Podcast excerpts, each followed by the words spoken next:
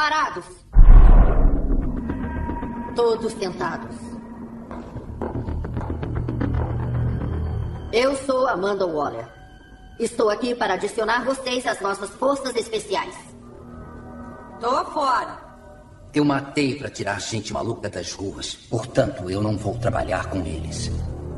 Ar fresco e redução de pena? Pode me chamar quando quiser, amor.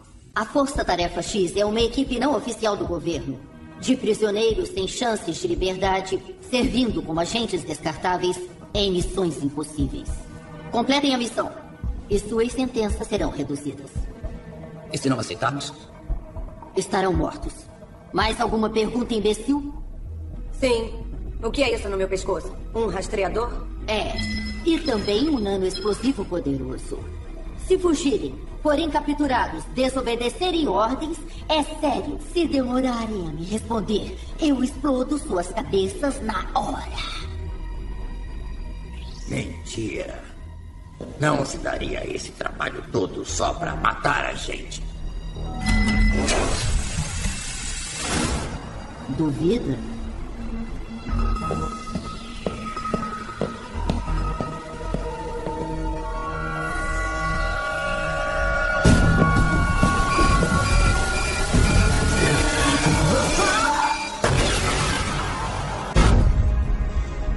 Mais alguém? Foi o que pensei.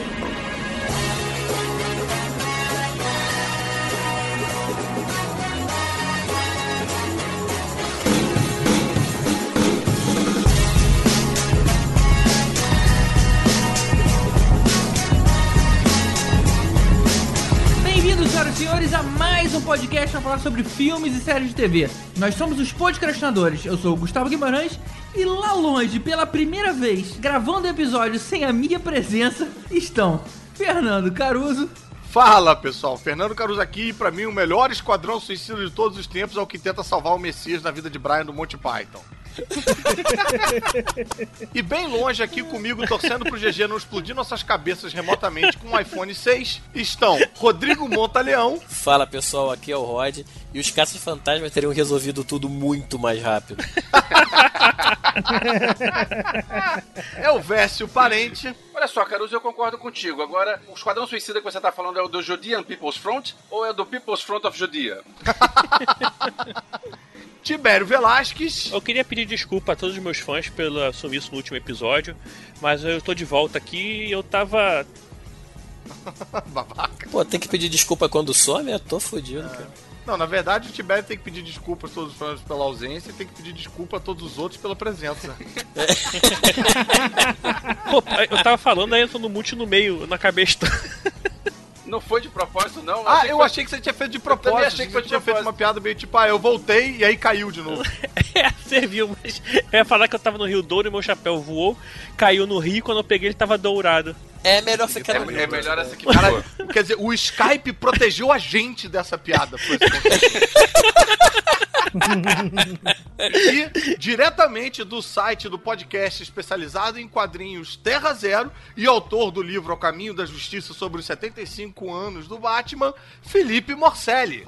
Opa, eu sou o Morcelli e eu não sei porra nenhuma de Esquadrão Suicida. Ah, para, cara! Peraí, é... tá fazendo aqui, chamou o cara porque... Pô, o cara já tem quase morcego no nome, cara. Tem que ter estudado Porra, ele é o homem Morcelli, pô. O cara é... Ó, é bom avisar pros ouvintes que hoje o GG tá longe, então, ahá, uhul, o podcast é nosso. Ahá, uhul. Tá bom. Você já disse tudo só quando você falou o podcast, né? Isso, hoje ninguém vai falar É, já fica claro, né? Hoje não é pod, hoje, é rapaz, os acentos estarão todos corretos. Bem, hoje nós vamos falar tudo sobre o filme Esquadrão Suicida, passando pela sua origem nos quadrinhos, sua versão 952, que influenciou bastante o filme, e a opinião de cada um logo depois dos e-mails. dun, dun, dun,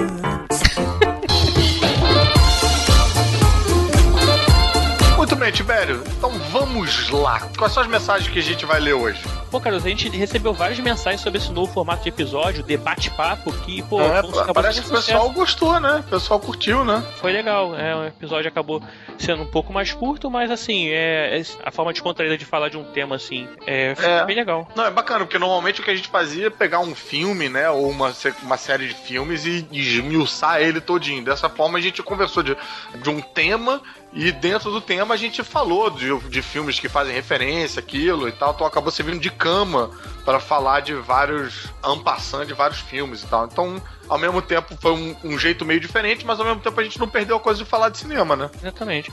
E achei até legal, teve uma hora que eu, pô, isso eu não pude participar, até me desculpei no início com as minhas e meus ah, então fãs. foi por isso que foi bom. Vai ver, foi por isso que. Ah, valeu, cara. Também gosto muito de você, velho. Mas o. Pô, assim, teve uma hora que vocês estavam falando de experiência e tal, que os lagartos fizeram experiência com a gente, a gente não se lembrava. Eu lembrei muito de, acho que foi Dark City, que era até com Kiefer Sutherland, que os caras ficavam mudando a realidade para aprender a psique humana e entender como é que funcionava, e um cara não funcionava direito, ele conseguia acordar no meio e tal. Caraca, isso é uma série? É um filme. Pô, não vi esse não. Pô, é, procura aí. Acho aqui no Brasil saiu como Cidade das Sombras, Dark City. É de 98 filme. Maneiro, maneiro. Mas assim, uma das mensagens que a gente teve aqui foi do Eduardo Starling, que primeiro ele começa elogiando aqui o formato e tudo mais. E ele fala que um dia vai fazer um tema parecido com esse, que é sobre colonização de outros planetas. E aí até puxando pro lado de Battlestar Galactica, que ele falou que curte muito aqui, a gente também, né? Inclusive a gente já Uhum. tem dois episódios que a gente acaba citando, que foi um especial, né? Sobre Battlestar Galactica, que foi o quarto da primeira temporada, ou seja, o quarto episódio nosso ever, assim, né? Mas- Olha aí, cara. e foi aquele episódio também de naves espaciais do cinema. Ah, esse né? foi bem bacana. É, foi o. Eu tava. Eu tava, né? Foi o É. 22 da terceira temporada. É que a gente gastou um tempo falando da nave lá do Battlestar Galactica, que ele leva todo mundo. E ele fala uma, uma citação aqui em relação à religião, que poderia ter sido citada a visão do espiritismo. Ele fala assim: ok, nem ela mesmo se intitula religião, mas sim uma doutrina. Mas nessa doutrina, né, falando do espiritismo, com bases declaradamente cristãs, fala-se bastante na vida em outros planetas. Olha. Eu não sabia que o espiritismo falava de outros planetas. Também não sabia, não. Especialmente quando discorre o tema Exilados de Capela. Então, não sei o que, que é. Onde uma civilização mais avançada que a nossa, na constelação de Capela. Ah, cara, não é essa que tem aquele filme do, Do Chico Xavier? Menor Algo ideia, assim. cara. Os espíritos incorrigíveis, depois de centenas de anos, seriam exilados a um planeta em estágio anterior à evolução. No caso, a Terra. Sacanagem Olha. com a gente, né? Anterior à evolução. Pô, É isso que eu gosto de podcast, a gente sempre aprende uma coisa nova, cara. Eu não sabia disso mesmo, não. É. Então ele continua. Eles encarnariam algumas vezes aqui para se reparar e assim poder voltar ao planeta de origem. Olha. Caramba, olha aí, cara. Então, na verdade, a gente está tentando aqui evoluir para virar alien. Não É, pô, e aí vai chegar num ponto em que a gente pode morrer, a gente escolhe se vai pro céu ou pra Marte. É. Acabou com a parada. É, né, você vê, era, era melhor ter perma- permanecido ignorante, né? Mas maneiro. A gente tem uma outra mensagem aqui também do Henrique Santos. E ele mandou a seguinte mensagem: Ouvindo o programa, deixa eu corrigir um equívoco do GG. Ih, já Sem- começou Sempre o GG, né, cara? mandando um equívoco do GG. Morcegos não são cegos. Eles enxergam tão bem quanto nós à luz do dia, mas como evoluiu com hábitos noturnos, ele desenvolveu a habilidade de se orientar com sons e microvibrações do breu da noite.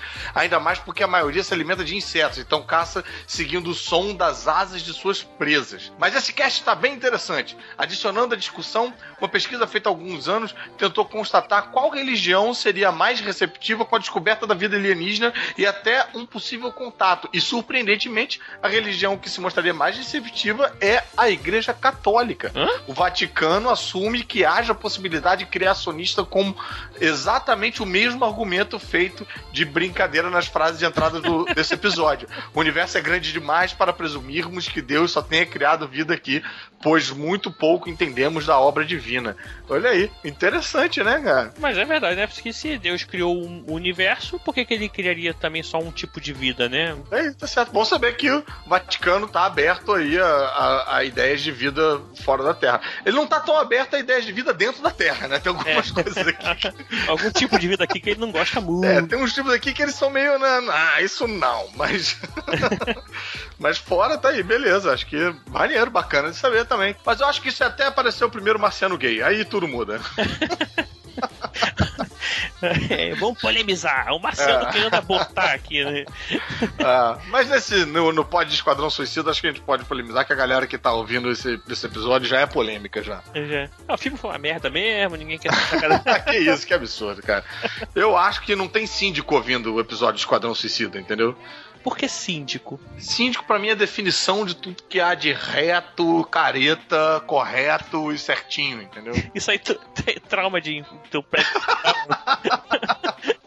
Não sabe pra vocês brincar. É, não sei, cara. Daqui a pouco a gente vai ser uma porrada de e-mail. Sou síndico e não gostei. disso. É. É. Ah, beleza, né? Como eu moro em casa, que se foda se você é agora- síndico, você pode reclamar o que você quiser. não vai pesar no meu condomínio.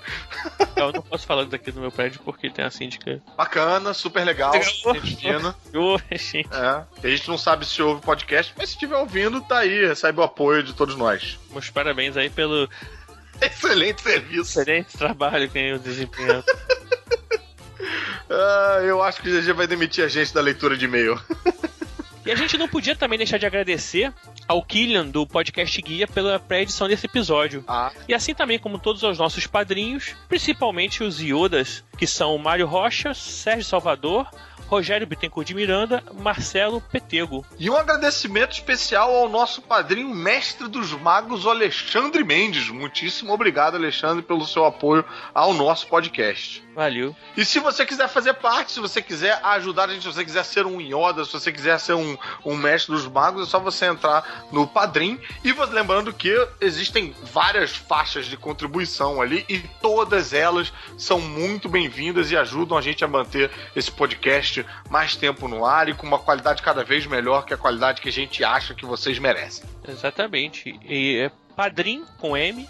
Não é padrim de padrinho, é padrim de padrim. Com M de, de Mahatma Gandhi. É, não é mais fácil não, mamãe. Eu queria fazer uma referência nerd, mas, mas eu demorei pra achar. É, com M de Com E- motherfucker. Com M de X-Men.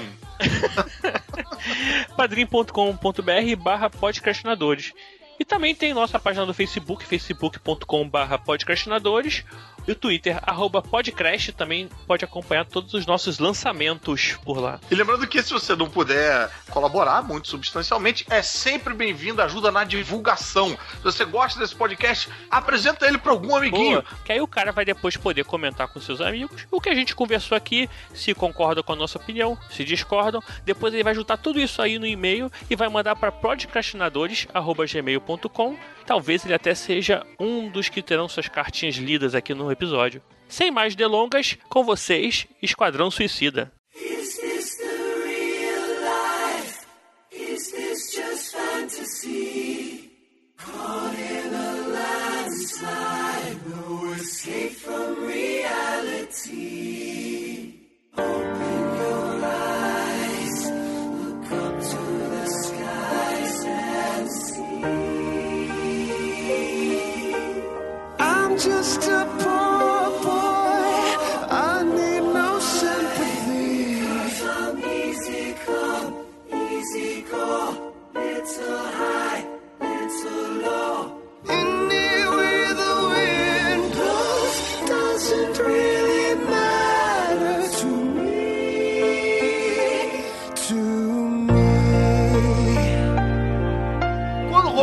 Do filme, muitos compararam o Esquadrão Suicida da Warner com o Guardiões da Galáxia da Marvel, que é um time pouco conhecido, formado por personagens menos conhecidos ainda, o que deixava o estúdio com um pouco mais de liberdade para arriscar na adaptação sem o peso dos personagens principais.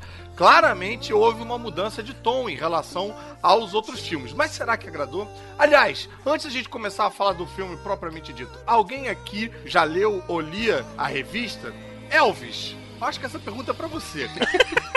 Você não precisa perguntar pra mim, você sabe qual é a resposta. A resposta é não, eu não li isso. Não, olha, eu confesso que eu li alguma coisa, mas não li muita coisa não. Por isso que eu acho que até a presença do Felipe aqui vai ser fundamental. Porque. É, Ai, meu Deus. É, rapaz, abre a Wikipédia aí, você vai ter que mostrar serviço, entendeu?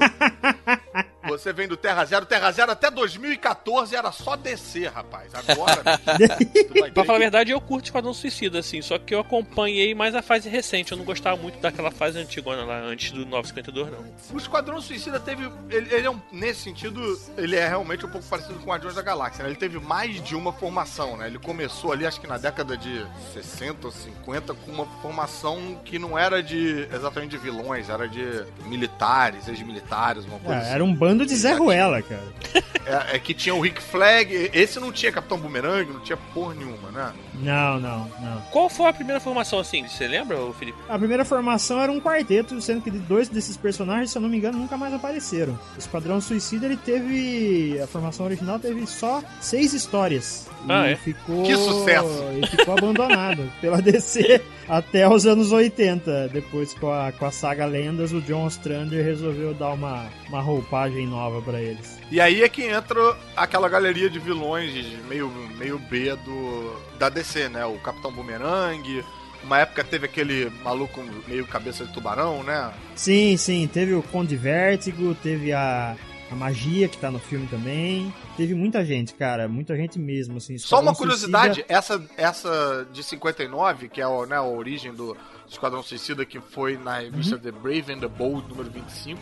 Hoje, em bom estado, essa revista tem o valor de 6.882 reais. É, se, se, se eu, se eu tiver 6.881, eu consigo comprar? Não, o que eu quero dizer é só que mesmo essa primeira aparição não vale muita coisa, né? 6.832 reais em termos de clássico dos quadrinhos e tal. Se você comparar com a origem de. É porque é é uma, é uma revista muito qualquer, assim, né? É uma revista aleatória com um número já avançado, né? É. Não é tipo Esquadrão Suicida número 1. É, é uma outra coisa. É, Brave and the Bold número 25. Então, quando a gente entrou na década de 80, aí vocês já começaram a, a acompanhar, Tibério e Rod já começaram ali essa fase com Capitão Boomerang de pijama, magia, essa galera.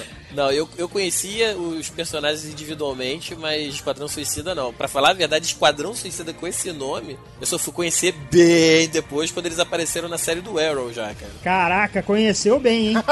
Né? E você, Tibério? Pô, cara, assim, eu conhecia, mas pouca coisa. Eu nunca curti muito, assim, o Esquadrão Suicida naquela época, não. Por acaso, eu vim a começar a acompanhar mesmo depois do 952, assim. É, Então você acompanhou essa fase da onde muita coisa saiu para adaptação do cinema, né? é, sim, sim. Bem, então, pra quem não conhece a história, como é que a gente pode dar uma, uma resumida aí do Esquadrão Suicida? Não desse de 1959, esse da década de 80 e do. que é mais ou menos a mesma origem da agora, da versão 952 aí, com a Amanda Waller. Ah, eu acho que as, as versões do Esquadrão Suicida de verdade mesmo são praticamente todas iguais em termos de origem, né? É sempre uma, uma galera que tá presa, tá fudida, tá condenada, tem a chance de redimir a pena fazendo serviço sujo do governo. Basicamente isso. Você tem isso nos Isso. anos 80. Nos Novos 52 e agora no filme também, né? Todos eles com a Amanda Waller, né? Que é um personagem bem marcante, né? Que Sim, Amanda Waller foi criada pro Esquadrão Suicida mesmo, pelo John Ostrander. E ela é, ela é muito marcante porque ela é extremamente manipuladora, cara. É, e eu me lembro, mesmo de não ler as revistas, eu me lembro de, de ver anúncio, ver umas coisas assim, que eu achava bem interessante, que era ela peitando o Batman, sabe? Sim, sim, ela é um clássico. É raro de você ver isso. E uma coisa muito marcante é aquela questão deles terem aquele chip explosivo né, no pescoço. Isso sempre fez parte, desde, desde dessa época pra cá, sempre teve esse negócio do chip explosivo ou não? Sim, sim, desde essa época. Mas acho que antigamente era no braço, não era? No começo, é isso que eu ia falar, no começo não era um chip, era um bracelete. Assim, acho que foi mudando, mas a ideia era a mesma. Assim, tipo, se vocês saírem da linha, eu tenho como controlar vocês. E aí eles estão É, sempre tentando basicamente arrancar isso. aquela porra da, da cabeça, do pescoço. E aí estão sempre. Assim, é, é- é sempre a mesma parada. aí tem uns que não são realmente bandidos, são estão trabalhando por dinheiro, são mercenários. E aí tem hora que eles conseguem tirar o chip, tem hora que eles não conseguem. E a Amanda Waller tá sempre dando uma volta neles no final. Essa versão do 952 você curtia, ô Tibério? Cara, eu curti assim, assim, não tudo, mas algumas fases assim ficaram bem legais, principalmente no início, né? Que eu acho que seria muito legal se fosse é, usado como base pro filme. Eu acho que o filme poderia ter aproveitado mais ainda. Mas calma, vamos chegar lá. A gente também tem a versão do desenho animado que apareceu na Liga da Justiça Unlimited, né? Que eu acho que era bem fiel a essa versão mais, mais é, pré-952, sim, né? sim, era bem fiel. Era um time que a Amanda Waller queria destruir a Liga da Justiça e tinha esse time pra ajudar ela. Ah, é? Ela, ela queria destruir mesmo, assim, de acabar com a liga? Esse desenho é, ela, se não me engano, se eu me lembro bem, ela, ela chegou a entrar na, no, no satélite da liga com uma galera pra explodir o bagulho. Caramba, mas a mulher. a- qual a raiva dela? Ah, a parada dela é, é não poder controlar meta-humanos, né, cara? Ah, quem é ela verdade. controla, beleza, mas quem ela não pode, aí, aí a mulher fica brava, né, cara? É, ela queria botar um colar em toda a Liga da Justiça, que aí ela ficava tranquila. Tem um desenho, acho que só do Esquadrão Suicida, não tem? Ah, tem, que é o ataque ao Arkham, né? é Isso, uma das é verdade. mais recentes aí. É, não sei se é ataque, não, mas é alguma coisa assim nesse sentido. É, tem alguma coisa com Tem Arkham. alguns integrantes. né? E esse desenho Tem, é meio tem. que. É, é um desenho bem de ação, assim, é muita porradaria esse desenho.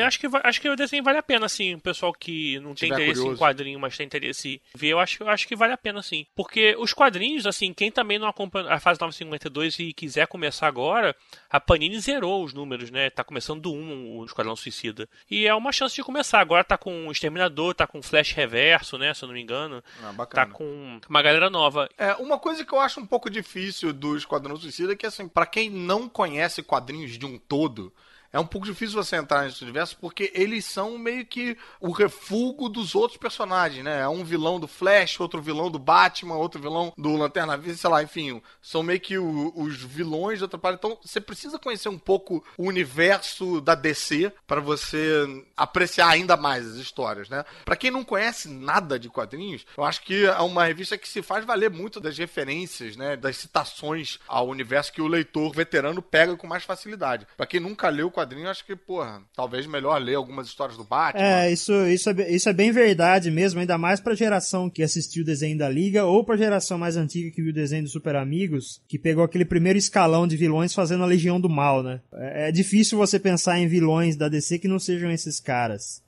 Então o Esquadrão Suicida é uma coisa um pouco esquisita, né, pra galera, é normal isso. É meio hard velho. É, é. Antes a gente falar do filme, e- e bem recente, agora essa fase nova da DC do Rebirth, logo em seguida tá com a formação do filme. Ah, Ela olha tá, tá Sim, com sim. a Arlequina, com o Croc, né? Tá com o Boomerang, o Pistoleiro, tá com a galera do filme mesmo, assim. Eles, É, eles fizeram, fizeram- fizeram uma mistureba, né? Porque a Arlequina tá desde o começo dos 952. Aí o Capitão Boomerang, ele era da, na época dos anos 80 e tava meio desaparecido. Sim, sim. Então eles foram dando uma, uma juntada aí. É, mas eu acho que eles aproveitaram o filme agora pra poder botar a mesma Ah, com formação certeza. dos quadrinhos, Sim, né? sim. E como, como eu falei rapidinho, né? é, eles apareceram, né, a- o Esquadrão Suicida apareceu na, na série do Arrow também. O pessoal que talvez não tenha contato com o quadrinho, mas via a série. E não tem coragem de admitir, né? É, teve o Pistoleiro, teve o, depois teve o Capitão Boomerang, teve a Amanda Waller por várias temporadas. Amanda tem a Waller. Katana também. Então tem vários personagens que apareceram, inclusive como o próprio Esquadrão Suicida mesmo. É, e que acabou no- tendo que sair da série quando assim que anunciaram o filme, eles tiveram que dar um jeito de sumir com esses personagens da série. É, todo exatamente. Isso era né? isso que eu ia falar. Porque, como de costume, na Warner, se você fez o personagem na série, pode ter certeza que você não vai pisar no cinema. É, mas nesse caso foi pior, porque eles, eles tiveram que sumir com os personagens É, na tiveram série. que matar os personagens. Mas eles mataram mesmo, assim? Mataram, mataram a Amanda Waller com um tiro na Mataram, cabeça. mataram. velho. O Deadshot, por exemplo, morreu mesmo. Morreu. Olha, ficou só dead. Foi bizarro, cara. E o, o Boomerang do Flash ficou lá? E O também Boomerang foi tá preso, cara. É, Ele tá preso. Ele, ele, por ac- apesar dele ser vilão do Flash, ele foi aparecer no episódio do Arrow, né? O- Ah, é? Exatamente. Eu lembro dele. É, o lance do boomerang, né, que é difícil se livrar dele porque ele sempre volta. Ai, meu Ah! Elvis tá aí ainda? Olha aí, Elvis. Eu tô aqui, vocês estão falando de quadrinho. Quando a gente começar a fazer um podcast sobre filmes e séries, eu volto. Agora, me Ah, diz então- uma coisa. Falando do Capitão Boomerang, só eu achei esse personagem meio ridículo? Calma, vamos chegar lá, cara. Não, Só- ele é ridículo mesmo. Não, ele, ele é ridículo, é que ele é um estuprador do caralho, então É, é bom isso. Caralho, agora pesou a barra. compensa a ruindade dele de algum jeito, entendeu? É, não, mas é, ele, ele é meio ridículo nos quadrinhos também, né? No- eu achei até que no filme ele tá bem menos ridículo, É. porque nos quadrinhos Eu ele, também, eu também achei. ele usa, ele realmente usa um pijama de bumerangues, tem bumeranguezinhos desenhados assim, tipo um moletom, né? Ele também gosta de Uma- unicórnio rosa no, no desenho, no, no quadrinho? Não, isso pra mim é um efeito de deadpoolização da parada. Aliás, achei até isso meio Deadpool, É, né, cara? isso é muito é demais, Deadpool né, cara? total isso aí, cara. Mas então total. acho melhor tipo os filmes, né?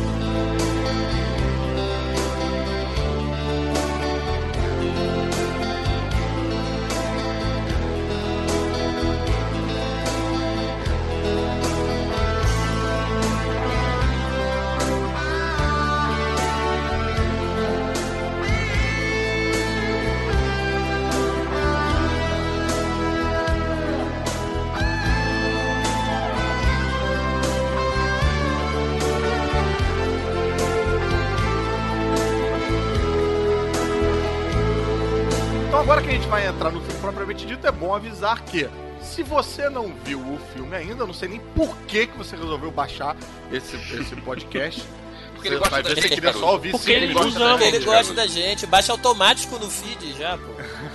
É, não, ou então a pessoa gosta mesmo de, de ver os e-mails, sei lá, de, então, enfim. A questão é que, de agora em diante, é tudo spoiler. Agora em diante a gente vai falar do filme minuciosamente, passo a passo, o que, que a gente achou de cada cena, de cada adaptação de personagem e tal. Então, se você se incomoda com spoiler, corre, vai lá no cinema, assiste e depois ouve a gente. Não precisa nem tirar a gente do fone de ouvido, deixa só pausado ali, vê o filme e depois solta. Se você quiser, você pode ir vendo e soltando o play com a gente na, no- na sala de cinema junto com você. Pode ser uma experiência também. É uma ideia, olha só. Duas horas de filme e duas horas de podcast, É, olha olha, só. a partir de agora, a gente não se responsabiliza mais, você vai ouvir pela sua própria conta e risco. Certo?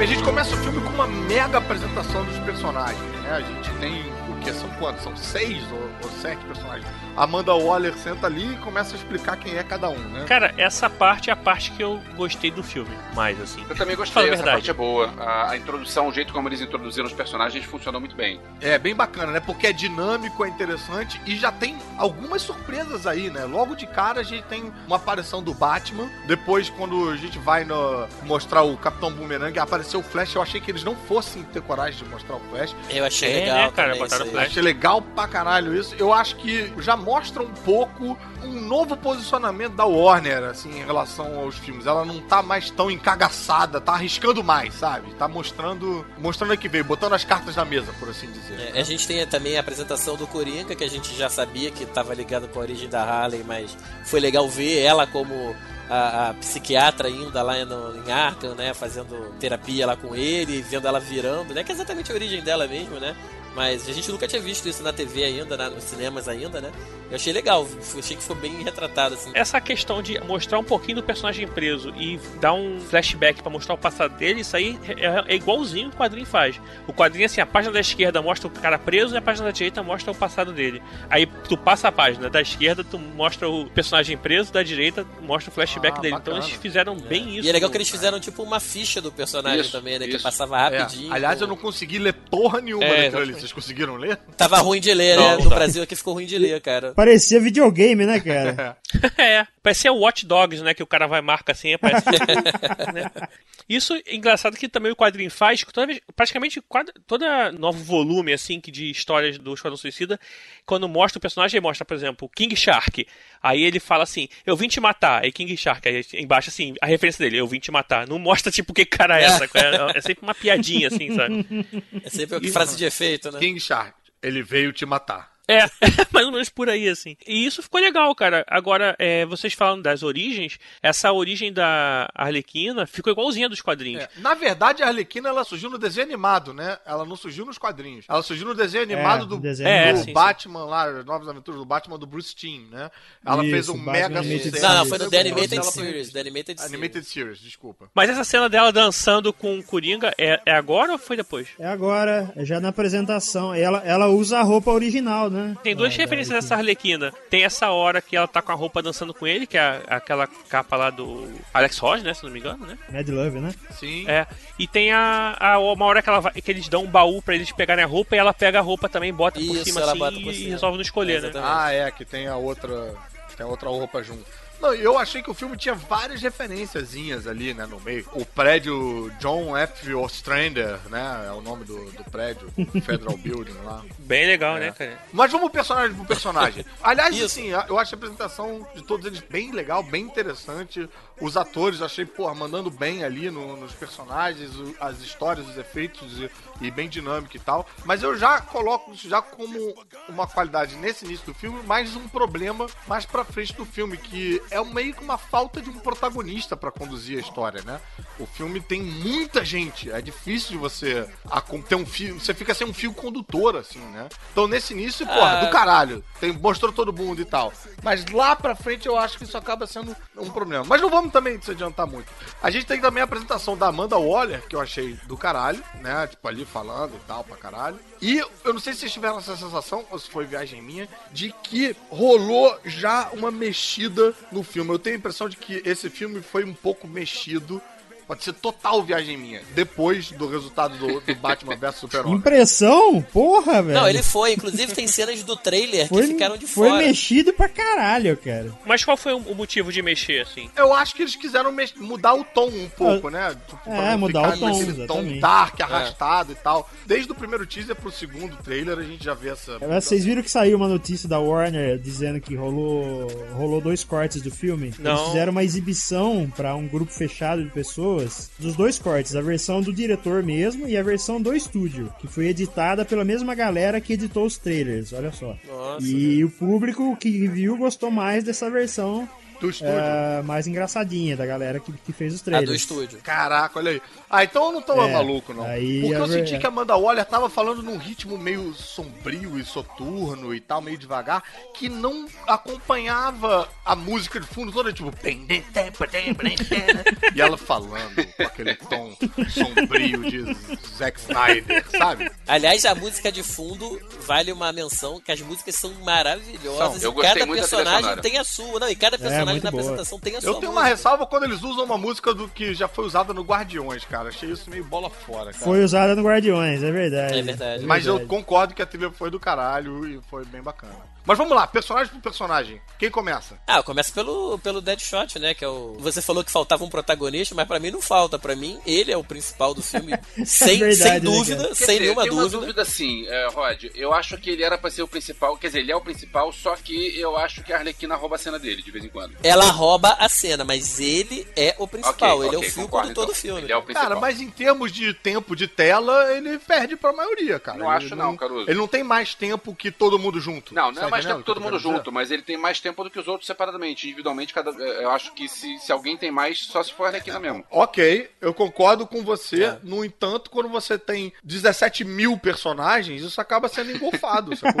É. Quando você tem 17 mil personagens e você não sabe organizar isso, como acontece em outros filmes de um rival, vamos dizer assim. É um rival. É verdade, né? Porque tem Pois muito, é, a gente é já viu só que não é organizar. desculpa. né? Não, mas, cara, mais ou menos, cara. Porque olha só, o Elvis tá fazendo claramente uma referência à Não. Guerra Civil, Sim, correto? é Guerra Civil, que tem também 17 mil personagens e você consegue ter um tempo pra todo mundo. Não tem ninguém sobrando lá. Mas, cara, você já tem aqueles personagens já apresentados em outros filmes. Ali você tem, na verdade, que só apresentar um personagem e meio. Você tem que, você tem que apresentar o Pantera Negra e o Homem-Aranha, que na verdade você não tem que apresentar, né? Basta jogar ele ali em ação, sabe? Ali você tem que apresentar Ok, todo Caruso. mundo. É, mas o, o Guardiões você tem que apresentar, O né? Guardiões é bem menos gente, né? Não, não é não, cara. É, sim, Não, cara. são cinco. É, o Drax, Gamorra, São cinco o personagens, Star-Lord, o Groot e o Rocket. cara. O grupo O Groot e o Rocket, o Rocket são um só. Não, não, não, não, porque cada Não, vez que ele não fala são. I am Groot, ele fala uma coisa diferente. Você não entendeu? Eu entendi. Eles surgem como um elemento só no filme. Não aparece o Groot e depois aparece o Rock. Então a gente tem Star-Lord, que é claramente o protagonista do filme, Gamorra,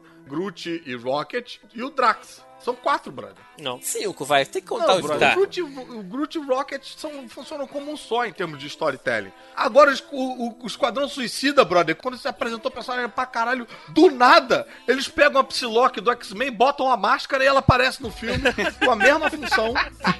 O, o Deadshot, assim, eu também considero ele como o principal do filme, né? E ele junto com a Arlequina, eles são protagonistas, assim como são nos quadrinhos também, né? O Deadshot, ele é, ele é escolhido meio pra ser líder do Esquadrão Suicida, né? Do projeto... Como é que eles chamam? Projeto X, né? Força Tarefa Força X. Tarefa. No, no- o nome que ela dá nunca é Esquadrão Suicida, é sempre tem um- esse nome, mas, né? mas isso aí tem alguma coisa a ver com o professor Xavier? Não, ainda não. Eles só frequentam o mesmo cabeleireiro, só. Mas assim, eu acho que realmente o que acontece é que essa questão é uma coisa que parece parecida com X-Men. Você tem um personagem que é feito por um ator foda como o Smith, como é a Jennifer Lawrence, e você tem que mostrar muito ele, cara, e você tem que mostrar a cara dele, e aí você fica meio que acaba tendo um problema com isso, né? Isso eu acho que acaba atrapalhando um pouco. É, ele praticamente não usa aquela mirazinha vermelha que ele bota no olho, né? Pra mostrar a cara de Will Smith Pra não dele. ficar na frente, pra não atrapalhar, né? Não, a máscara nem pensar, né? A máscara então nem pensar, né? Eu, eu, reparei, eu reparei que o quadrinho devia ter uma máscara Ah. naquela única cena que ele usa Mas máscara. o que eu quero dizer com a, a relação de protagonismo aí é que se você pega, por exemplo, o Star-Lord no Guardiões da Galáxia, a história dele influencia a história de todo mundo. A história do Deadshot fica muito contida nele mesmo. E a história da Arlequina também. A história de cada um deles fica contida ne- neles mesmos, entendeu? Não, da Arlequina não, porque a Arlequina depois, o- a história dela acaba interferindo na história de todo mundo, porque o, o Ok. namoradinho dela vem Mas sem pular, sem pular, sem É. pular. Não, ok, mas quero dizer que assim, não tem uma coisa tipo. é, é, isso entra como se fosse uma, um Deus Ex Machina lá no final e tal. Mas não é um negócio que, porra, a Arlequina precisa de uma parada e precisa convencer os outros para conseguir. Nesse Não, sentido, é, realmente. é a função mais do, do Rick Fleck mesmo. Então, né? mas só pra complementar, mas o, o Deadshot, eu acho que ele é o fio condutor do filme, da história do filme. Eu não entendeu? acho, não, Esse- cara. ele não, ele Eu acho que ele devia ser, mas não. Não, Não, mas é, ele é, tanto que na hora que o pessoal fica naquela, ah, vamos continuar ou não, quem bota pilha, quem fala, pô, eu vou te levar, nem que eu tenho que te carregar lá, é ele, entendeu?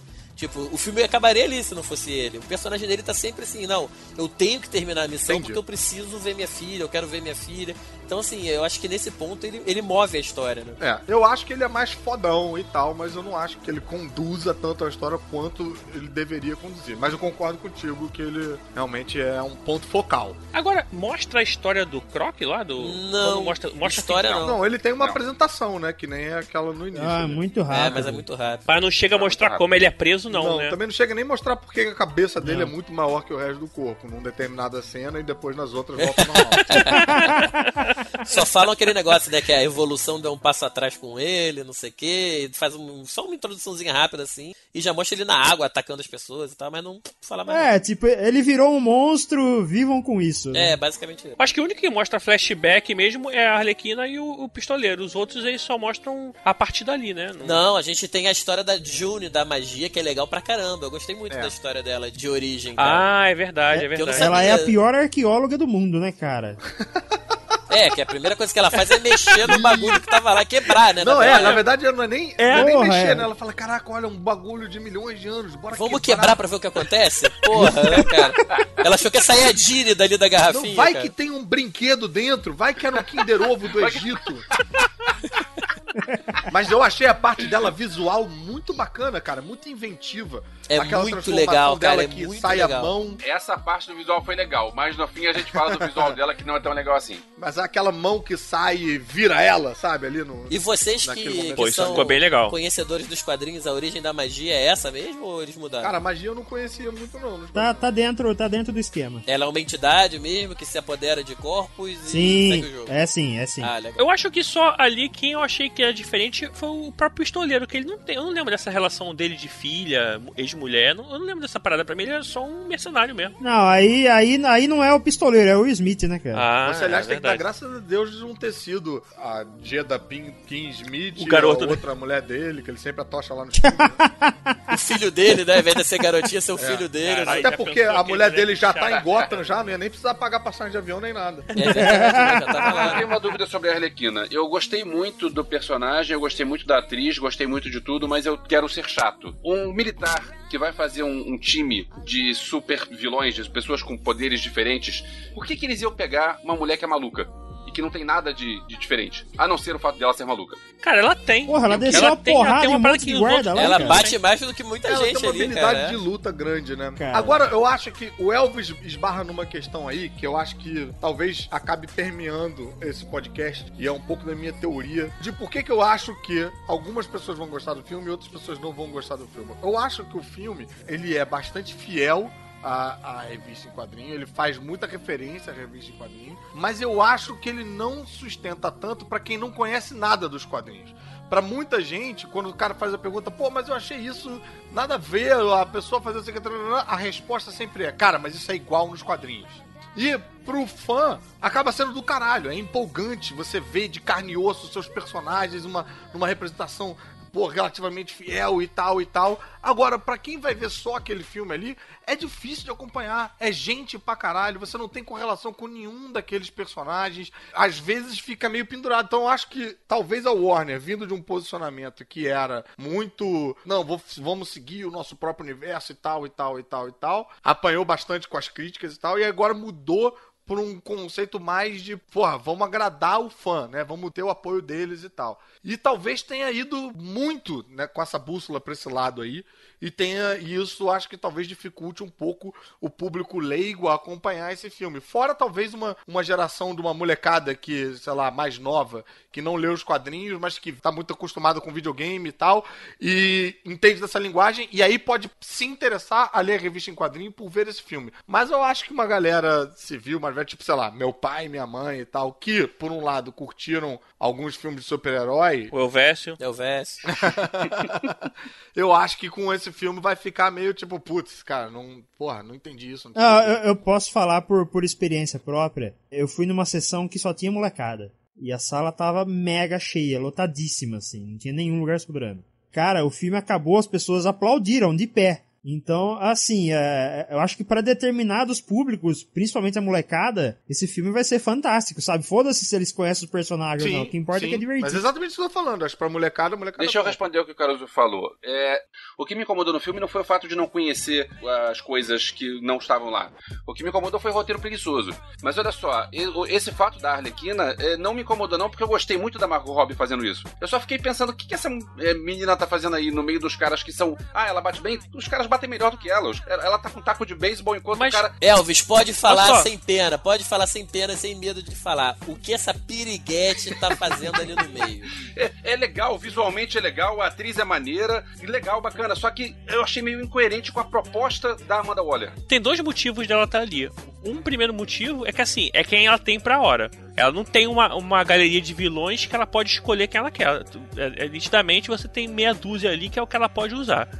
E segundo, que ela tem uma parada que outros até não tem, que é culhão. Ela assim, a mulher, ela é foda. A mulher, ela bota a cara mesmo, faz as paradas, não depende Mas eu ninguém, entendo. cara. Ela é insana, né? Gente, eu, entendo isso que o Elvis É. tá falando, que a Amanda Waller, por exemplo, não fala isso que você tá falando. O filme não, não se preocupa em colocar, Explica. tipo, mas vem cá, por que, que você vai colocar essa mulher? Ah, porque é ela, parando, com uma frase você... Justificar é, a se- se, escolha, tivesse, né? se tivesse um diálogo desse, exatamente isso, olha só. Ela tá lá porque afinal, é, na hora que o bicho pegar, ela não vai pensar duas vezes e vai dentro. Ela Pronto. cai dentro. É, mas por que, que eu acho que o filme não faz isso? Porque o filme não está se preocupando com o público que não conhece os quadrinhos. Porque o filme sabe que ela faz parte do time. Eles têm que usar quem faz parte do time. O time é esse, coloca esse time lá. E ela é um dos personagens mais emblemáticos da DC no momento, é o que mais vende. é tipo Não o tinha mais, mais Beto Humano sobrando, cara. Não, mas peraí, pra defender o filme, é, na hora que apresenta a Harley, eles fazem questão de mostrar que ela era perigosa pra caramba. Ela tava numa jaula isolada e o cara fala, pô, da última vez você derrubou cinco dos meus guardas. Quando ele chega perto dela, que ela fala, ah, entra aqui comigo. Ele fala, não, não, da última vez você derrubou É. cinco guardas meus. Exatamente. exatamente. E depois dá um choque nela, ela corre de volta pra grade com choque, sabendo que tinha choque. Quer dizer, ali já estabelece que ela é super perigosa e é completamente louca, né? Que são exatamente os dois atributos que justificariam ela estar no time. É, ok, ok. Me convenceu, me É, convenceu. Ela só não tem superpoderes, né? É, mas aí também o bumerangue não tem Não, também. mas o então. bumerangue tem super bumerangues, né? Pelo menos. Não, Ele tem um bumerangue que pega TV, Wi-Fi, Netflix. Pô, E a gente foi apresentado também aquele personagem que manipula fogo, né? Que é o El Diablo. Que eu particularmente achei muito interessante. Eu, eu- esse daí eu não conhecia Também mesmo. gostei muito do personagem, do ator, gostei, gostei muito, gostei muito. Eu achei interessante a construção do personagem. É. E o fato dele, dele ter medo de usar o poder. A gente já viu um pouco isso em X-Men, né? Na verdade, bastante. é, Essa questão. Mas é legal ver de novo. É sempre uma história interessante, né? O cara que é muito poderoso. E ele, às vezes, ele, ele, se de- ele deixa de lutar porque ele tem medo de explodir. E no caso dele, literalmente, e, fazer um estrago ali, né? De tacar fogo em tudo É. e tal. Eu achei muito legal a história dele. Esse eu tenho um problema. Sério? Sério, porque leitor dos quadrinhos, a situação é parecida, né? Ele, ele se entrega à polícia porque, na verdade, ele mata uma gangue rival e tinha crianças lá dentro, mas não eram os próprios filhos nem a mulher. Isso aí nego botou no filme pra poder você ter ma- mais carisma. Mas assim, tem uma parada maneira aqui no- nos quadrinhos que, a- na verdade, é aquele poder dele do fogo, se eu não me engano, ele puxa das tatuagens dele. Né? A tatuagem dele, ele some quando ele usa o fogo. Então a, a tatuagem não Ah, some. verdade, tem, tem isso mesmo. tem E, a- e no quadrinho no, no filme não teve, assim, aí a tatuagem o tempo todo nele me incomodava, porque tem hora que ele ficava limpinho, assim, sem tatuagem, depois ele. A tatuagem voltava, né? Pô, aí isso ia ser um efeito bacana de fazer no filme, né? eu não gostei muito dele soltando fogo, achei o efeito meio mais ou menos, cara. Eu gostei mais no final, assim, quando ele explodia, achei maneiro. Mas ele disparando fogo, assim, fazendo, brincando com fogo, foi uma coisa que me incomodou. E uma principalmente nos quadrinhos, quando ele fala, o quadrinho dele, né, aquela- aquele balãozinho, é diferente, é como se fosse uma voz demoníaca. E ele tem a voz normal, então, assim, eu achava que faltava ele ter uma- modulação ali pra ficar uma. Ficar o El Diablo uma mesmo, parada né? meio- Ou, seja, Caruso, a sua teoria foi pro espaço agora, porque quem não leu os quadrinhos gostou mais do El Diablo do que quem leu os quadrinhos. Gostou mais, é verdade, é verdade. Gente vai chegar lá. Eu vou ter bastante chance de botar pra valer minha, a minha- botar minha teoria pra funcionar. É, eu, eu, eu achei ele meio fã. Não, não, não curti ele tanto, não, sabia? Eu achei ele emo. Caraca, Achei velho. ele, pô, se arrastando tipo, lá pela estrada, tava tipo, ah, caralho, não fode, maluco. Porra, vai ficar de draminha, cara. Porra, emo, o cara matou a mulher e o filho queimado, cara. Porra, o cara É. tem que ser emo, cara, não tem jeito. Sei lá. Mas tem uns momentos ali que você fala, caralho, essa altura do campeonato vai ter drama de novo com esse cara, depois que ele já passou por É, pela aprovação e tal, tem uma segunda, um segundo momento ali que você fica meio, porra, fuck it. É, mas aí é o problema de ritmo do filme como um todo que cai, ele tem uma barriga nesse momento aí, mas a gente depois A lá gente na frente chega fala. nele, né? Bem, e dentre, dentre as apresentações do personagem, a gente tem um, um momento bem impactante que é o Batman sendo Batman, né? Algumas Puta, vezes cara, falar a real, velho, o Batman do Ben Affleck, ele, ele me Foi dá medo. bacana, cara. né, cara? Se eu visse ele na rua, acho que eu tinha uma diarreia instantânea, velho. Ele é muito sinistro, cara. Não, e ele aparece ali com Deadshot, aparece também com na captura da Arlequina, né? Da Arlequina. E eu, eu achei esse Batman mais Batman do que o Batman do BVS. Ah, não, não achei não, achei tanto quanto. Agora, uma coisa que me incomodou, bobeira, isso total, mas assim, a Amanda Waller teve que dar uma dica anônima pro Batman, tu tá de sacanagem. Pra né, poder cara? pegar ela, né? Tipo, Porra, dica anônima? Ele é o maior detetive do mundo, porra. Isso porque ela sabe quem ele é, Não né? precisa de dica anônima de É, ninguém. mas eu acho que, pô, o Ben Affleck já tá aí contestando todo o mimimi da internet. Ele que acho que ele tá mandando bem, né? Ah, mas tá. acho que depois do BVS ninguém ficou Com de mimimi com ele, não. É, mas Todo eu acho que, bom. pô, ainda acho que ele tá melhor Dessa agora. vez ele tava na mão de um diretor melhor que o Zack Snyder, né, cara? Você acha o David Ayer melhor do que o Zack Snyder? Qualquer bosta é melhor Olha. que o Zack Snyder. Pô, eu gosto do Zack Snyder. Tirando o Batman vs Superman, eu gosto dele. O cara fez Sucker Punch, que é maneiro. O cara fez Que 300, isso, que é Sucker maneiro. Punch é chato pra Tá caralho, maluco, Fez meu o Deus Watchmen. do O céu. cara fez cara. Watchmen, que é maneiro. Tem filmes bons. Apesar de Batman vs Superman, É, ele, Watchmen- ele tem é, filmes bons Watchmen no, no, é no. Não, o. Super-Homem é meio mala. O Watchmen é ok, é um bom videoclipe, eu acho. E tem um pequeno easter, egg do Watchmen, né? Na hora que eles estão Tem. numa, numa vitrine que tem o, o smileyzinho. O Ih, Smile, nem vi, cara. É. só não tem um bacana. sanguezinho. Tem sim, tem sim. Aliás, então deixa eu fazer uma crítica. Vamos lá, vamos falar do roteiro. Porque aí você juntou todo o esquadrão. Ok. Então, beleza, você mostra a origem de cada um. E aí você tem um momento camisa vermelha. Deixa eu explicar pra quem não entendeu a referência. No Star Trek, você tem, de vez em quando, uma missão onde você tem os personagens principais e você tem um outro, que é o cara que tá de camisa vermelha, que é o cara que vai morrer. Porque é um cara que não é importante. Então, eles, eles resolvem inventar um camisa vermelha nessa, nessa hora que é. Olha só, a gente vai apresentar todo mundo, mas na hora que todo mundo se junta, ó, tem mais um aqui. Esse mais um aqui tá usando uma camisa vermelha debaixo do uniforme, mas a- olha só, ele tá aqui por quê? Porque a gente precisa mostrar que alguém vai explodir na hora de fugir e a gente não pode é, matar nenhum desses que a gente já apresentou, porque afinal a gente teve um trabalho enorme pra apresentar, né? Pô, que saco a gente matar o personagem logo depois de apresentar. Então vamos pegar esse cara aqui que acabou de entrar pra ele morrer logo de cara. Na boa, isso é roteiro preguiçoso. É, eu concordo com você. O cara que escalava ficou bem aleatório e só serviu pra mostrar que Só a bomba serviu pra ser o camisa vermelha. Mas, ô Felipe, você que é o expert aí de, desse. Esse cara existe nos Ai, meu quadrinhos? Existe, existe. Ele é o quê? O escalador? É, ele Sem cabeça? Isso seria muito mais legal do que o que ele é de verdade, né? Que é um personagem muito genérico, cara. Eu não conhecia, irado, não. cara. Eu vi lá. Ele chama Amarra. Amarra? É. Amarra. Aí quando você Ai, explode ele, realmente o roteiro fica frouxo, né? Não tem como. Quando você perde a amarra. Mas É. ele, é, não só ele, como a katana também. A katana surge muito do nada, cara. Ah, é minha guarda-costas. Do nada, brother. A katana chega muito aleatória. Tipo, o, o carro tá indo embora, ela entra assim correndo. Opa, galera, também. Eu tô também deixando aí, cara. Porra, foi muito Não esquece assim, de tipo, mim, não. nada, cara. Mas pelo menos ela tem uma função depois, não é? A função do, do Amarra é só. é, olha só, gente, alguém precisava morrer, então deixa eu entrar aqui. Beleza, então, beleza, ok. Valeu, gente, até a próxima. Ah, não, a dele é claramente explicativa, né? Tipo, olha, a bomba é de verdade, por isso eles não É. podem Mas eu achei mais. bacana, Pronto, não me incomodou muito, não, cara. Achei Eu não acho tão ruim porque nos quadrinhos eles fizeram parecido com isso. Tem umas irmãs lá que eu nunca lembro o nome, que Spark, sei lá, ela solta umas bombinhas também. É, e aí ela tenta fugir e aí, Solta umas bombinhas. É. e aí ela acaba morrendo e a irmã dela fica, sobra no esquadrão e ela Me morre. incomoda né? mais essa katana completamente pendurada do que esse maluco explodindo, cara. Mas ela ficou pendurada por causa do amarra? Hã? É, filho, o Morcelli tá no esquema já, né?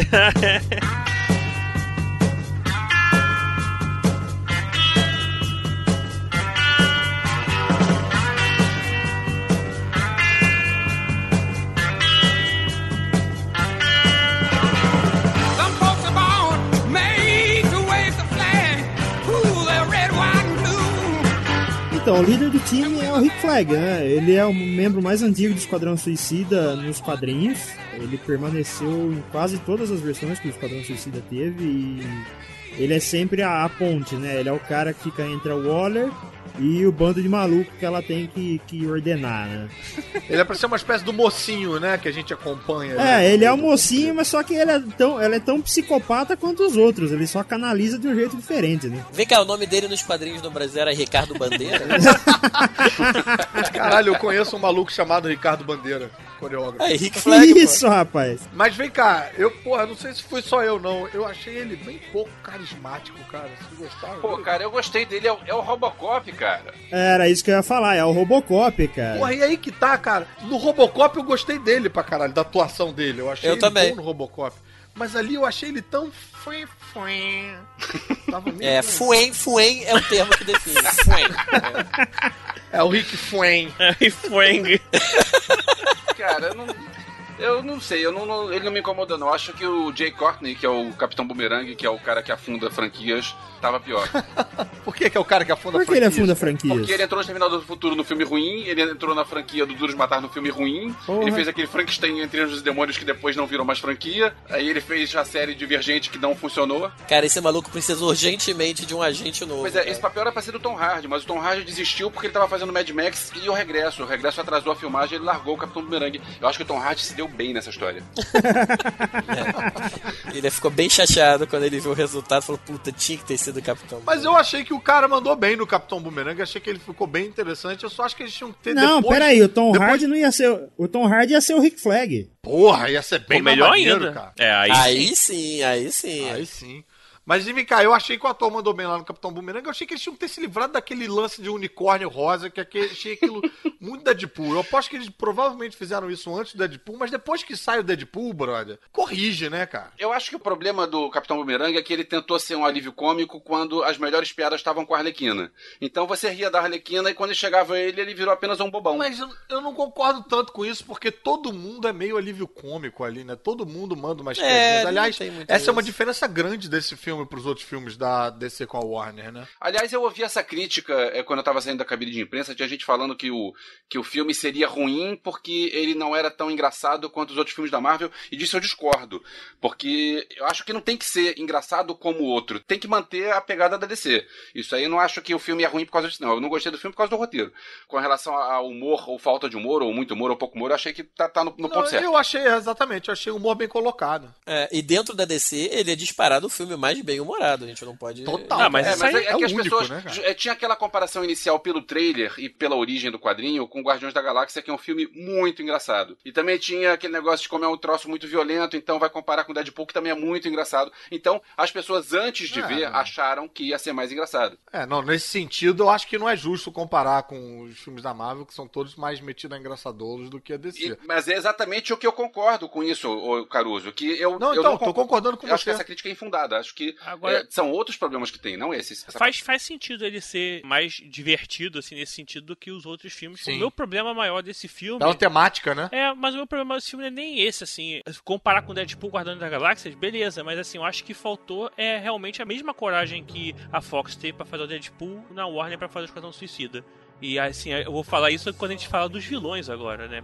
O, o vilão principal, é, no caso, é a magia e o irmão dela, né? O irmão fica bem solto também, né? O Ih, irmão. Caraca, eu não entendi O nada. irmão é Tanto bem... que a gente não sabe nem o nome do cara, né? Ele, tipo, ele é o irmão da magia. É, eu, eu tava chamando. Eu tava chamando ele de indigente, cara. Eu acho que é mais, apropriado. E, e- e se o visual da, da magia antes, no início do filme, é maneiro, depois quando ela tá rebolando lá no CGI. aquilo Nossa, ficou- é ruim demais, é Cara, aquilo, tosco. cara. Aquela Saindo- rebolada ficou muito A tosca. primeira Ela vez. ficou igual o Grootzinho no vaso, né? No final do. Ficou, cara. Não. O Grootzinho ficou maneiro. O Grootzinho tava dançando Michael Jackson. Peraí, ela não. Alguém vai ter que fazer esse GIF aí.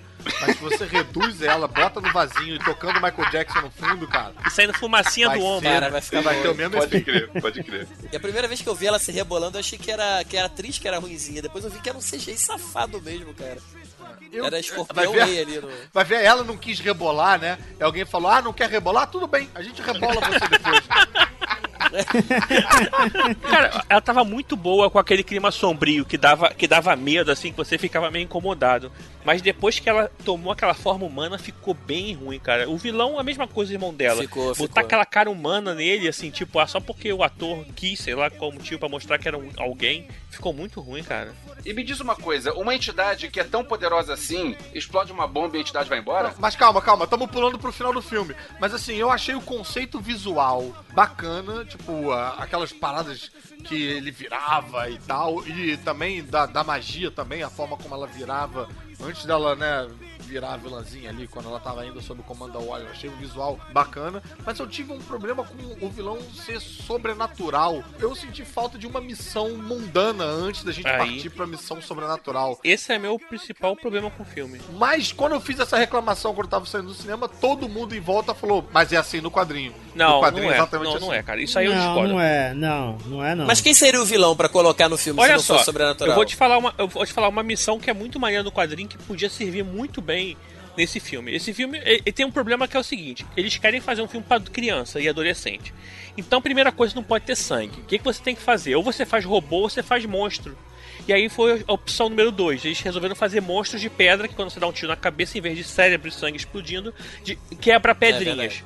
então, assim, esse é o pra Mas mim. vem cá, não pode ter sangue, mas tem palavrão pra caralho no filme? Mas você muda a faixa etária, né? Eu acho que é aí que o filme se perde. Você tem que fazer esse filme pra criança. O Deadpool, quando ele fez lá o Rated R da dele, que com o trailer era vermelhinho, o cacete, isso salvou muito o filme, cara. O filme foi foda por aquele época. Imagina se fosse outra coisa, assim. E foi o que aconteceu, o problema do, desse filme. O Esquadrão Suicida, cara, o King Shark e o Croc, eles pegam a pessoa, rasgam no meio e comem metade. Arranca a perna. a- Realmente, você não poder mostrar sangue mata muito o Croc, né, cara? Ele É. fica só andando ali, né? Ele era tão desnecessário no filme que tiveram que inventar uma cena subaquática pra ele ter alguma função. Exatamente. É, exatamente. É. Ele fica jogando as pessoas de um lado pro outro. Ele só. virou o mongol gigante da galera, né? É. é, ele fica só. É, cara. É, é, ele, ele pega o cara e joga de um lado pro outro. O Croc é que nem aquele teu amigo que anda de Croc, né? Ele é meio inútil mesmo. O, o Mas aí- é mais mas- útil do que ele. É, mas aí voltando, o que acontece? Tem uma, no, no quadrinho tem uma missão que poderia servir, vamos supor, você pega o, o espantalho, né? Ele soltava ali um personagem maluco qualquer, soltava uma bomba que transformava todo mundo em zumbi no estádio. Tem um que é assim, que ele vira todo mundo meio zumbi, meio animal, ficam se matando num estádio de futebol americano. Ou de beisebol, não lembro agora exatamente. Mas aí o Esquadrão Suicida tem que ir lá pra poder conseguir resgatar, pegar uma amostra de sangue, não sei o que, sei que lá, resgatar uma tal do médico, do doutor que tá lá dentro. E aí você tem uma porrada de seres humanos normais, com, só que alucinados, como se fossem zumbis, e eles têm que ir lá e detonar aquilo ali pra salvar um médico. E assim, é uma missão maneira, sabe? Porque você teria sangue pra caralho, teria nego pra matar que você não se importaria muito, porque não são vezões. Inclusive rola esse problema, porque o pistoleiro sai dando tiro na cabeça e o El Diablo fica pra ele, cara, isso são pessoas, elas só estão sob o domínio do, do vírus, não sei o que. Isso seria maneiro, cara. Você botar magia, aquele super poder ali, eu acho que ficou muito demais É. o filme. Eu senti falta de uma parada militar mesmo, antes da parada. Porque, aliás, assim, eles são. Tiram ele lá da, eles da prisão. Tem aquela cena, né? Que vai todo mundo trocar de roupa e tal e tal. E eles se preparam por uma missão que já é a última missão do filme. Que já é o. É verdade. No meio do filme, você fala, caralho, É. eles só vão fazer isso só. Então, vamos gastar um tempo aí É, com essa parada. é, eu também acho achei. que podia ter tido um. Porra, a- aquela, aquela clássica sequência de treinamento do herói, sabe? Faz uma missão Uhum. ali, aí eles discutem ali, aí você vê a relação entre eles um pouquinho, pô, isso aqui vai dar merda, esse time não tá pronto e tal. Ah, mas tem que ser eles mesmos pra resolver essa questão aqui, entendeu? A gente direto Armageddon, assim, né? Tipo, Armageddon, né? O- É. Você pega um monte de cara que não sabe fazer aquilo e É. bota junto. É um negócio meio louco, porque a Amanda Waller deveria ser uma pessoa mega inteligente, né, cara? E ela pega um bando de maluco e põe pra agir já sem, sem nem treinar os caras, né, velho? É, tem nada de ação, só são uma equipe, né?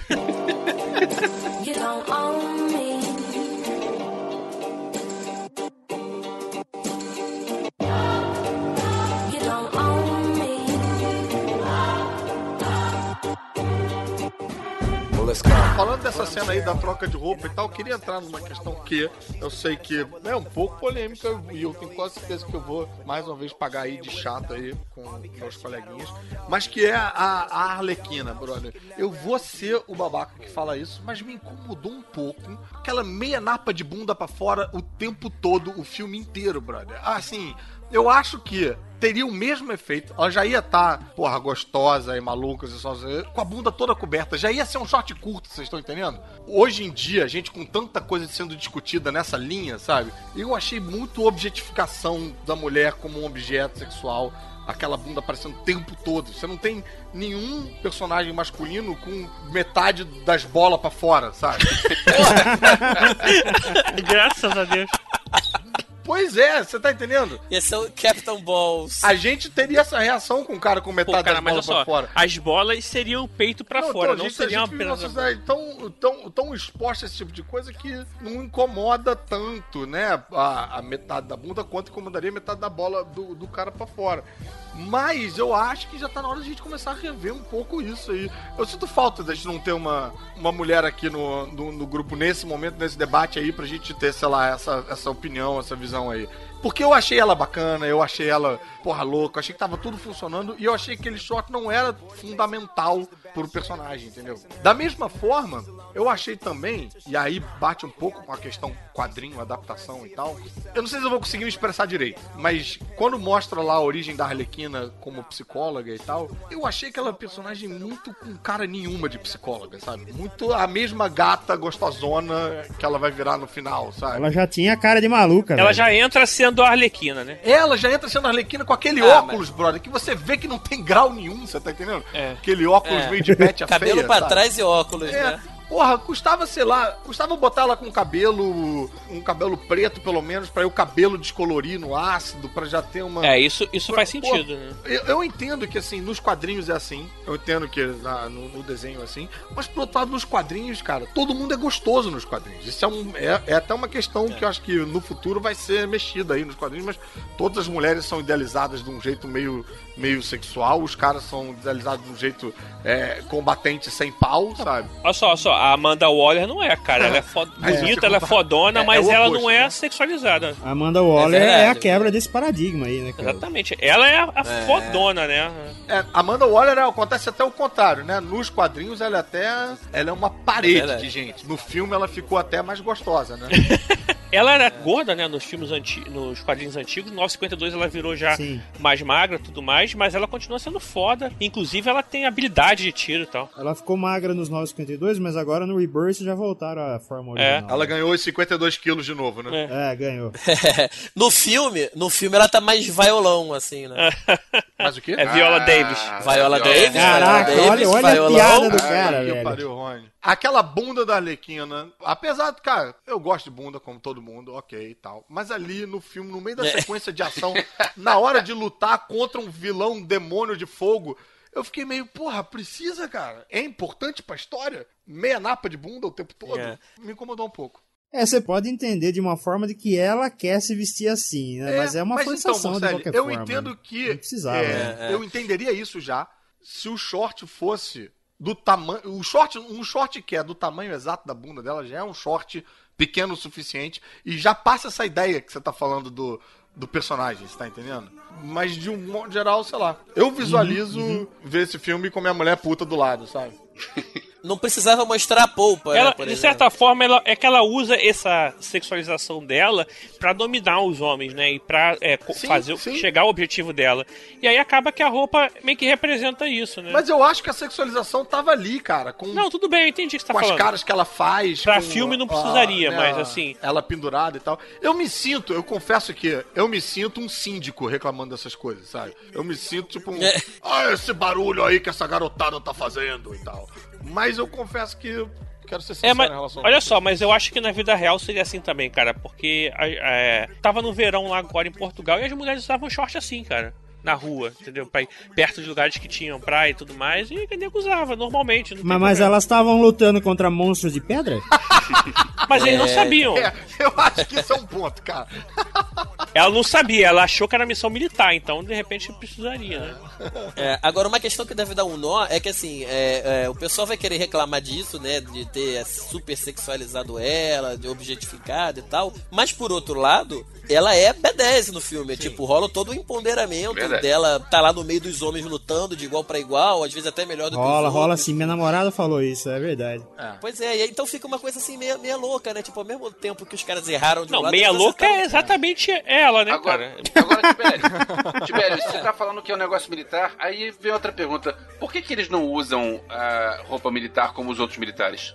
É, O chato perguntando. eles devolveram a roupa pra eles, assim, ó, aqui tá a roupa de vocês, vocês querem usar o quê? É, porque eu acho que como eles têm que usar as habilidades deles, eles têm que estar confortáveis com a forma Porque como eles já estão acostumados. Porque eles não vão lutar como militares, né? Eles vão lutar como, como os bandidos que eles são.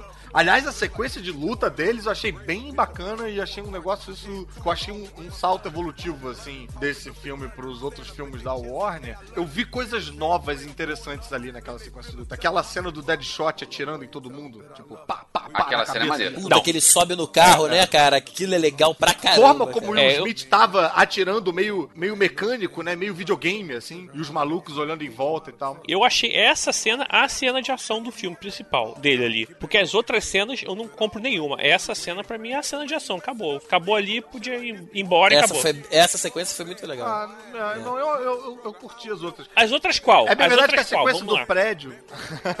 a sequência do prédio é um pouco mais do mesmo, né? A sequência do prédio. A sequência do prédio tá ali só pro é o Diablo soltar o, o fogaréu dele. Nesse sentido, eu acho É, que demorou um pouquinho pra ele soltar aquele fogaréu. Devia ter sido um momento mais papum, né? Por isso que eu falo que zumbis seriam melhor nessa história, porque ele não queria fazer aquilo com pessoas. Ali as pessoas estão tão descaracterizadas como pessoas, tão monstros, que não faria sentido ele se conter, entendeu? É só pra não soltar o poder. No filme, não. No quadrinho, não. Ah, Ele eu- não quer soltar o poder porque ele acha que vai matar gente e ele não quer mais matar. E aí realmente faz uma diferença, né? Não, eu entendi. Ele fala isso no filme. Ele fala, cara, não, são pessoas e tal. É um advogado. São pessoas né, nada, são os. É, ele fala, ele fala. Ninguém se destransformou depois que acabou aquilo, entendeu? Não, é, a morreu, diferença morreu, deles não estarem no estádio de beisebol com um monte de pessoas sob um vírus da raiva, e aí você tem que Aham. arrumar o cientista e a cura pra poder salvar aquelas pessoas. É, é mais difícil de abstrair, né, nesse caso, né? Faria muito mais sentido isso do que você botar um ser super poderoso criando uma parada lá que ia destruir metade da cidade, que o super-homem mesmo acabou de falar que não queria mais destruir, né? Eles têm que explicar que a cidade foi evacuada. Ah, aliás, isso é um negócio que eu achei bacana. O filme funcionar como uma sequência direta do, do Batman vs Superman. Falar da morte do Super-Homem abertamente. Falar do, da presença do Super-Homem e tal. Não ficar de meias palavras e tal. Eu achei isso bacana, assim. Inclusive, eles mostram a cena do funeral do super-homem, né? É, pois é. Vocês não, vocês não curtiram isso? Eu achei maneiro. Eu, achei, eu vi Achei ali um, um universo Sim. coeso aparecendo, finalmente, né? Exatamente, pela primeira vez, né? Pela primeira vez. Na verdade, não é a primeira vez, não, porque o Batman vs Superman tem cena do Homem de Aço. Man of Então isso é a continuação. Ah, sim, tem, é verdade, é verdade. Mas aí, tipo, o Super-Homem tava no título, né, cara? Esse daí é um outro filme separado, Isso aí. isolado,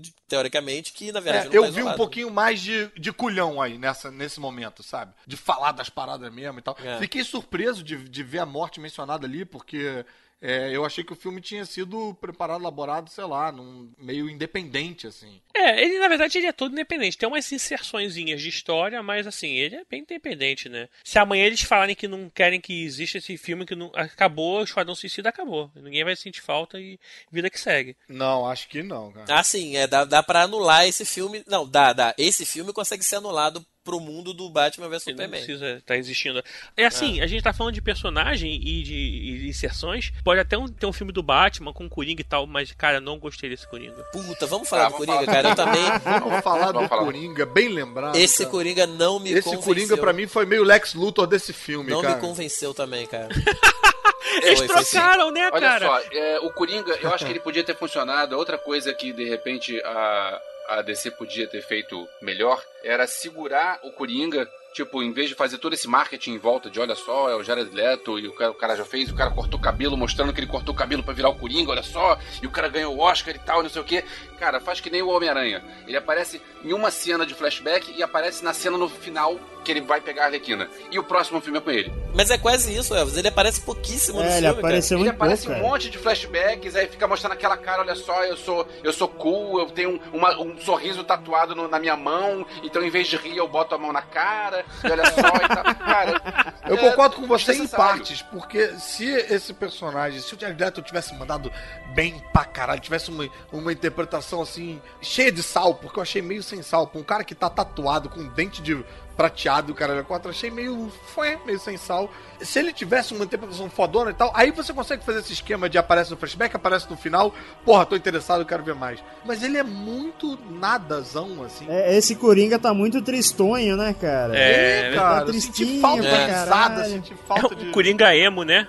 É, cara. E eu fecho com o Caruso. Eu acho que a, a interpretação do, do Jared Leto, apesar dele ser um puta ator, não foi boa, cara. Ele não soube passar, por exemplo, a insanidade que a Margot Robbie É, conseguiu, é cara. Você via ali, ah, pô, essa menina é louca. Esse O Coringa, aí não. é, a versão, Coringa é a versão do Zack Snyder pro Coringa, né? É, é- o é Coringa era um cosplay de poderoso tá? chefão que ficava rindo, sabe? Porra. Vocês se ligaram ali naquela cena que ele tá deitado entre as facas? Eu não vi. O nego falou isso no cinema, mas eu não vi. Que no canto direito de cima Tinha roupinha de bebê? tem umas roupinhas Isso eu de vi, bebê. eu não entendi, e a não. teoria de que Tinha. a Arlequina tá grávida. sim. Eu vi, eu vi. E aí, por isso que ele tá querendo pegar ela de volta e, e proteger ela e tal, porque isso é inclusive trama dos videogames, né? Eu percebi É, também. pode ser, mas eu, eu percebi Ah, a, mas a, é- a roupinha de mas bebê assim, no cantinho. daí, assim. cara? É, whatever Não, também, ok, né? eu, Tipo, quando acho eles que- falaram isso, eu, fiquei, eu falei, caralho, que maneiro, eu achei interessante essa, essa storyline. Porque eles estão também plantando um filme da Arlequina solo, né? Pra uma grávida, ela tava com a barriga tanquinho, né, cara? É. Não, assim, isso Pois é. justificaria o Coringa tendo lá buscar ela. Porque assim, É. a gente já conhece a relação do Coringa com ela. Quando ela tá presa, o Coringa tá pouco se fudendo. O Coringa tá cagando. É, a, a- a relação abusiva que, que existe entre os dois é, praticamente não foi tocada no filme, né? Nem É, Não isso é. foi. O Coringa nunca ia explodir aquela Não, pau o pra Coringa, salvar ela. o Coringa é. sempre ela cagou pra ela, assim. Na verdade, sempre usou É, ela. É. Pô, eu achei o Coringa meio muito coringuinha, assim, muito teenager, assim, porra, sei lá. O MC Biel me dá mais medo do que esse Coringa. É. Agora, a cena, a cena que mostra é, ela se transformando na Arlequina, né? Que ele joga ela naquele barril, nos quadrinhos acontece também, só que é meio que. é, ele meio que empurra ela mesmo, sabe? Meio- é, não é ela se joga, assim. É, e aí, é, ele, meio- na é verdade. forçado, é. É, na verdade, assim, aí ele vai depois atrás dela, quando abre o, o barril, o tonel lá de, de ácido, aí tem um monte de caveira, gente morta, e ela não tá morta, ela tá, tá toda branca, né, cabelo, corpo, então ela fala assim, é, você sobreviveu, ela, ah, é, então tem tipo, então também tem esse poder, assim, também tem essa loucura. E aí eles têm aquele romancezinho, que é mais enfeitado no filme, que a cor sai, assim, fica em volta dos dois, até ficou uma cena até, achei legal, assim, bonita e tudo mais. Ficou bonito. A cena eu achei bonita, mas eu não entendi muito bem, porque se aquilo é ácido, como é que eles estão lá na boa? Sim, pô, exatamente por isso Não que eles boa, né? Pele branca, cabelo verde, cabelo... Tá dissolvendo, né, cara? Ah, e existem níveis de ácido diferentes, né? Tem a baba do alien e tem o ácido que só dá uma queimadinha ali, pá. Aquilo era uma baba do Alien com Yakult ali, meio diluída, né? Inclusive nos quadrinhos, quando ele abre o tonel que ela cai no ácido, tem ossos lá dentro. Quer dizer que ela dissolveu carne, mas não deu tempo de dissolver a carne dela, entendeu? Só descoloriu. É tipo, foi uma, ela caiu numa bacia de água sanitária. É, E é por isso que a interpretação do Coringa é tão lavada, né? Meu Deus. Ah, Agora, antes da gente falar da luta final, da cena final, a gente tem aquele momentinho, curva dramática, conversa de todo mundo do bar ali, né? Que eu confesso que. Hum, eu achei uma barriguinha. Eu, é, eu achei um pouco Eu achei também. barriguinha, Eu achei meio soninho, tipo, caralho, por que, que o nego tá puto com o Rick Flag? Caralho, o nego já odeia o Rick Flag, assim. Fica uma, uma coisa tipo de, ah, ah, você era o nosso amigo, não é mais? Caralho, o cara nunca foi, todo mundo sempre odiou, tipo. eu- eu não entendi muito qual foi a crise pessoal Eles dele. não são nem amigos, né? É, e por que que a Não, Katana outra, vai né, larga tipo- pra ir beber? Pensa bem, os caras ficaram anos, anos enjaulados. Qualquer maluco que aparece lá pra falar com eles vira amigo, né, cara? Então, mas aí veio uma falha grande, que na hora que eles descobriram que não tinha mais o controle do, da bomba, geral tinha que ter ido embora ali, cara. O único que ameaçou ir embora foi o Boomerang e mesmo assim depois voltou. Mas o certo ali era nego falar, o quê? Eu vou lá enfrentar monstros, vocês estão malucos, eu tô indo embora. É, mas isso, isso, isso, isso, inclusive acontece, assim, os caras quando eles conseguem se livrar daquela porra, o nego dá no pé, cara. E assim, cria uma É confusão, isso e aí aí, a é Amanda aí. fica tentando caçar eles. É. E o Isso foi é uma quatro coisa que eu achei um pouco difícil, mas eu só vi o filme uma vez. Eu queria ver mais vezes pra ver se a minha opinião permanece. Como eles são vilões e tal, enfim, eu achei um pouco difícil torcer por eles, acompanhar essa mudança de tipo de, ai, vai lá, vão ser heróis. Eu não acreditava nessa motivação deles de querer ser heróis, você tá entendendo? É, eu tava não. meio pouco me fudendo pro que a Arlequina queria, pro que, que o, o diabo queria, sabe? Meio, porra. E como o Rick Flag era meio bundão, eu também tava um pouco me fudendo por ele também. O único que me importava um pouco mais era o Will Smith, mas ainda assim.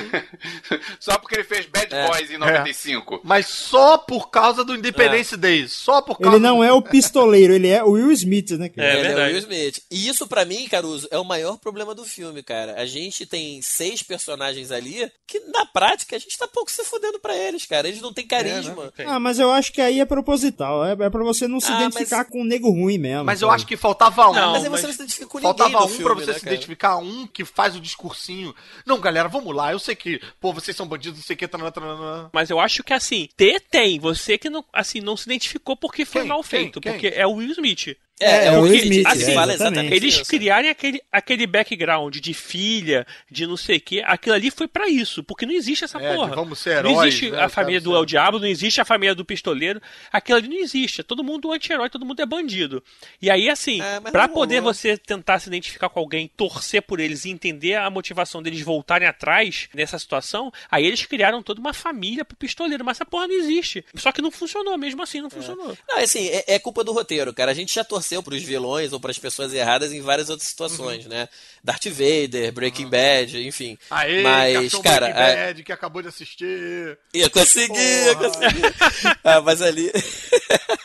mas ali realmente não rolou, cara. Assim, se o cara, se algum deles ali morresse, É, é, né? ok. Sabe? Talvez a Harley não, mas os outros ali, ok. O Croc morreu. Ah, Podia ok. morrer, inclusive, pra poder no próximo filme ter gente nova, né? É porque, legal. exatamente, né? Você podia ver outro filme com outros oito malucos, né? Mas eu acho que é um pouco isso, falta um pouco esse fio condutor pra gente. A gente fica meio sem se importar com todo mundo, né? É, e depois é, dessa sequência toda, né, do bar, a gente tem finalmente o, o embate final, né? E, cara, eu não sei vocês, mas eu até brinquei na abertura, aquela hora que mostrou o prédio com aquela coisinha girando em cima com o efeito dos anos 80 e os dois Pois caras é. embaixo, eu tava esperando o zoom É, ali, total. cara. Foi caça-fantasma É, não, total, ali, cara. inclusive, eu pensei, Total, porra, total, isso total. era o que o, o Caça-Fantasma podia ter sido. Faltou. É, mas olha só, é, eu vou perguntar então de novo pro Morcelli, que é o especialista. Ai, meu Deus. Teve alguma situação aí deles, assim, se você lembra, é, de uma situação deles enfrentar um poder sobrenatural desse nível, assim, porque eu lembro deles enfrentarem alguns malucos, assim, meio deuses, que são aquelas, tipo, um cultos, assim, malucos,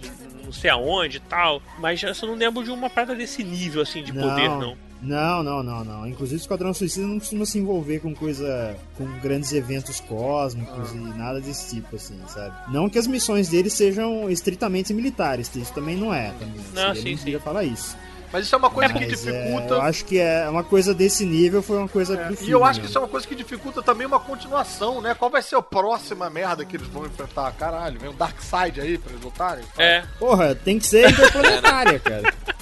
imagina o Darkseid pegando o Esquadrão Suicida Contra o Capitão Boomerang, o Capitão Boomerang Não, levando em consideração que é, Ele- na, que é na Warner, o próximo vilão vai ser o Voldemort, cara. Não tem outro. É. Agora o Rod bateu aí bem numa questão aí quando ele falou do Capitão Boomerang, e eu acho que nessa hora que fica evidente aquilo que o Elvis falou lá atrás, que Cara, a Arlequina perde muita função, o, o Boomerang perde muita função na hora de lutar contra o Não. monstro gigante. Todos eles perdem, né? Pelo amor de Deus. Me diz uma coisa, nessa hora aí, na, na hora que vão explodir a bomba lá, era pra ser algo é, kamikaze mesmo, do, do soldado que tava lá embaixo d'água? Eles não tinham controle remoto? Rapaz, nem prestei atenção, cara. É, não tinha, tinha que apertar o botão e abraço. Não, Apertava não, o botão é porque ali era um tipo um timer, né? Originalmente era pra ser um timerzinho, só que aí quando ela consegue fugir e se salvar lá, né? Evitar que ela precise do coração e tudo mais. Aí aquilo, naquela confusão, aquele negócio fica debaixo d'água e tudo mais, e a bomba meio que falha. Então, assim, acho que originalmente não era pra ser, não. Era pra ser tipo, armava e saia fora. Só que ali chegou numa situação que tinha que ser. A bomba falha? Eles chegam Não, a armar não, não, a bomba quando eles estão lá no, sub- no subterrâneo. Só que aí é tipo, quando ela foge, ele deve desarmar a bomba, largar pra lá e sair correndo. Aí a- entrou de água, sei lá o que aconteceu. Mas eu lembro dele armando a bomba, bota tipo 25 cinco minutos, segundos, sei lá. Eu lembro Ah, disso. não, peraí, Tibério, você tá falando de outra parada, né? Você tá falando daquela cena do metrô que a magia foge, né? A gente tá falando da bomba Sim, que mas o a- é a mesma bomba que ele usa. É a bomba do final, que é a mesma bomba, é a mesma É a bomba. bomba é que a mesma sobrou bomba. lá. Ele falou, ó, a bomba ficou lá, tem que pegar aquela bomba lá e armar ela. Agora, uma coisa que a gente falou que fica claro que não era pra ser esses vilões e que me incomodou pra caramba como uma solução de roteiro preguiçosa é que, cara, você tinha o irmão da magia que derrubava helicópteros com uma porrada de longe. Aí quando os caras vão enfrentar ele, ele resolve ficar dando soquinho. E a magia também, ao invés dela usar magia, ela resolve criar espadas Concordo. e vai lutar com os caras na mão. É, né? ah, Sem falar Deus, né, também cara? que eles têm um plano, né? Que é construir uma arma. Você não sabe direito que merda eles querem, né? Os caras estão construindo É, uma parada que né, eles vão. Você fica meio, caralho, what the fuck? Né, é, mas assim, eu vou defender a magia nessa que o Rod falou, porque ela, na verdade, ela dá uma brincada com eles, né? Hum. Ela tá ali dançando, rebolando e fala assim: ah, vou sair na porrada. Aí vai lá, ninguém. Ela só É sai na Kylo porrada Ren, eles né? tentam matar ele, não consegue. Aí meio que volta e fala assim: ah, não consegui, foda-se, então vou matar por aqui mesmo, com É. magia, entendeu? Ela lutando era brincada. maneiro, né? A forma como ela desaparecia e aparecia era, era bacana. Porra, cara, isso era muito maneiro. Por era que que tinha legal, que ser era aquela legal. mulher com aquela forma katana física nessa hora foi lá, legal. cara, fazendo aquilo. Ela tá tão maneira como o monstro ali, como aquela meio. o círculo, o círculo, né? Como é que é? Ah, o, o The Ring, fi- né? O Ué, chamado. The Ring, né? A meia-lua, meia-lua, né? Pô, O irmão mandava aqueles tentáculos e, porra, por que, que ele não fez É, isso né? lá com os Grudar, caras? transformar os caras, né? Aí surgiu do nada aquela forma de fogo do diabo que ninguém nunca tinha visto. E Isso foi uma das paradas que eu falei, caralho, que porra é aquela? Ele falou, ah, não, é igual dos quadrinhos, ele vira assim. É, mas ficou muito jogado no filme, cara. No filme ficou ga- muito uma jogado. galera, brother, isso foi bem evidente, cara. Eu tava numa sessão que era, porra, pré-pré-estreia. Pô, uma galera fã de quadrinhos de um modo geral. Essa cena que o maluco vira esse monstro de fogo com as pernas finas, sete pessoas bateram palma lá em cima. É. Fez Meu muito Deus, sentido cara, pra que sete tristeza. pessoas só, sabe? Não foi uma Não, parada. assim, que eu lembro mundo- dessa- dele virar Foda, né, um cara? demônio, um diabo mesmo, mas é tipo assim, mostra como se fosse sombra. Não, não, não lembro, assim, claramente dele virar isso, não. Eu lembro que ele tem um poder, mas assim, de ele se transformar. Eu lembro, tipo assim, ah, uma hora aparece assim, meio que no fundo, assim, como se fosse a sombra dele se transformando, mas não ele em si, sabe? E, e vem cá, e no filme não ficou claro. Ele morre? Ele, não, ele morre ou não mostrou ou simplesmente esqueceram? Brother, é tanta gente É. que eu nem me liguei, sabia? Porque ele, o, o cara no final vai lá, ele se meio que cai junto com o cara na explosão, com o monstro triangular e não fala mais Teoricamente dele, ele né? morreu, mas ele pode, ele pode fazer que nem o, o super-homem e, e dizer o Oh my god, I kill Kenny, e ele voltar. Não, mas eu acho que ali, no caso, é uma bomba de fogo e ele é de fogo, acho que não fez efeito. Essa luta, pra mim, foi um momento meio X-Men Apocalipse em termos de inventividade de luta, porque uns personagens ficaram muito pendurados, ficou uma porrada de anjo e, e fera ali fazendo porra nenhuma, né? sabe? Ô Caruso, quantos fãs merecem essa luta? Oi? É. É fã, fã, fã ou fã, fã, fã? É Fuen, é Fuen. Essa, essa luta É. alcançou um ranking de 7 fãs em 10 aí. Cara, tanto que a pessoa que mais foi efetiva na luta. A pessoa que mais foi em efetiva. A, a pessoa mais efetiva na luta foi a Katana, cara. O resto todo não serviu pra porra nenhuma, cara. Ah, e vocês questionando a presença da Aí, katana, hein? Olha aí. Ela cortou o braço do, do monstrão, ela ficou dando porrada na, na, na magia, os outros não fizeram Mas- nada. É. Mas eu acho, É, cara, cara. que faltou aí uma criatividade dessa, desses putos do roteiro se juntar aí inventar uns quests paralelos que ajudassem na luta, entendeu?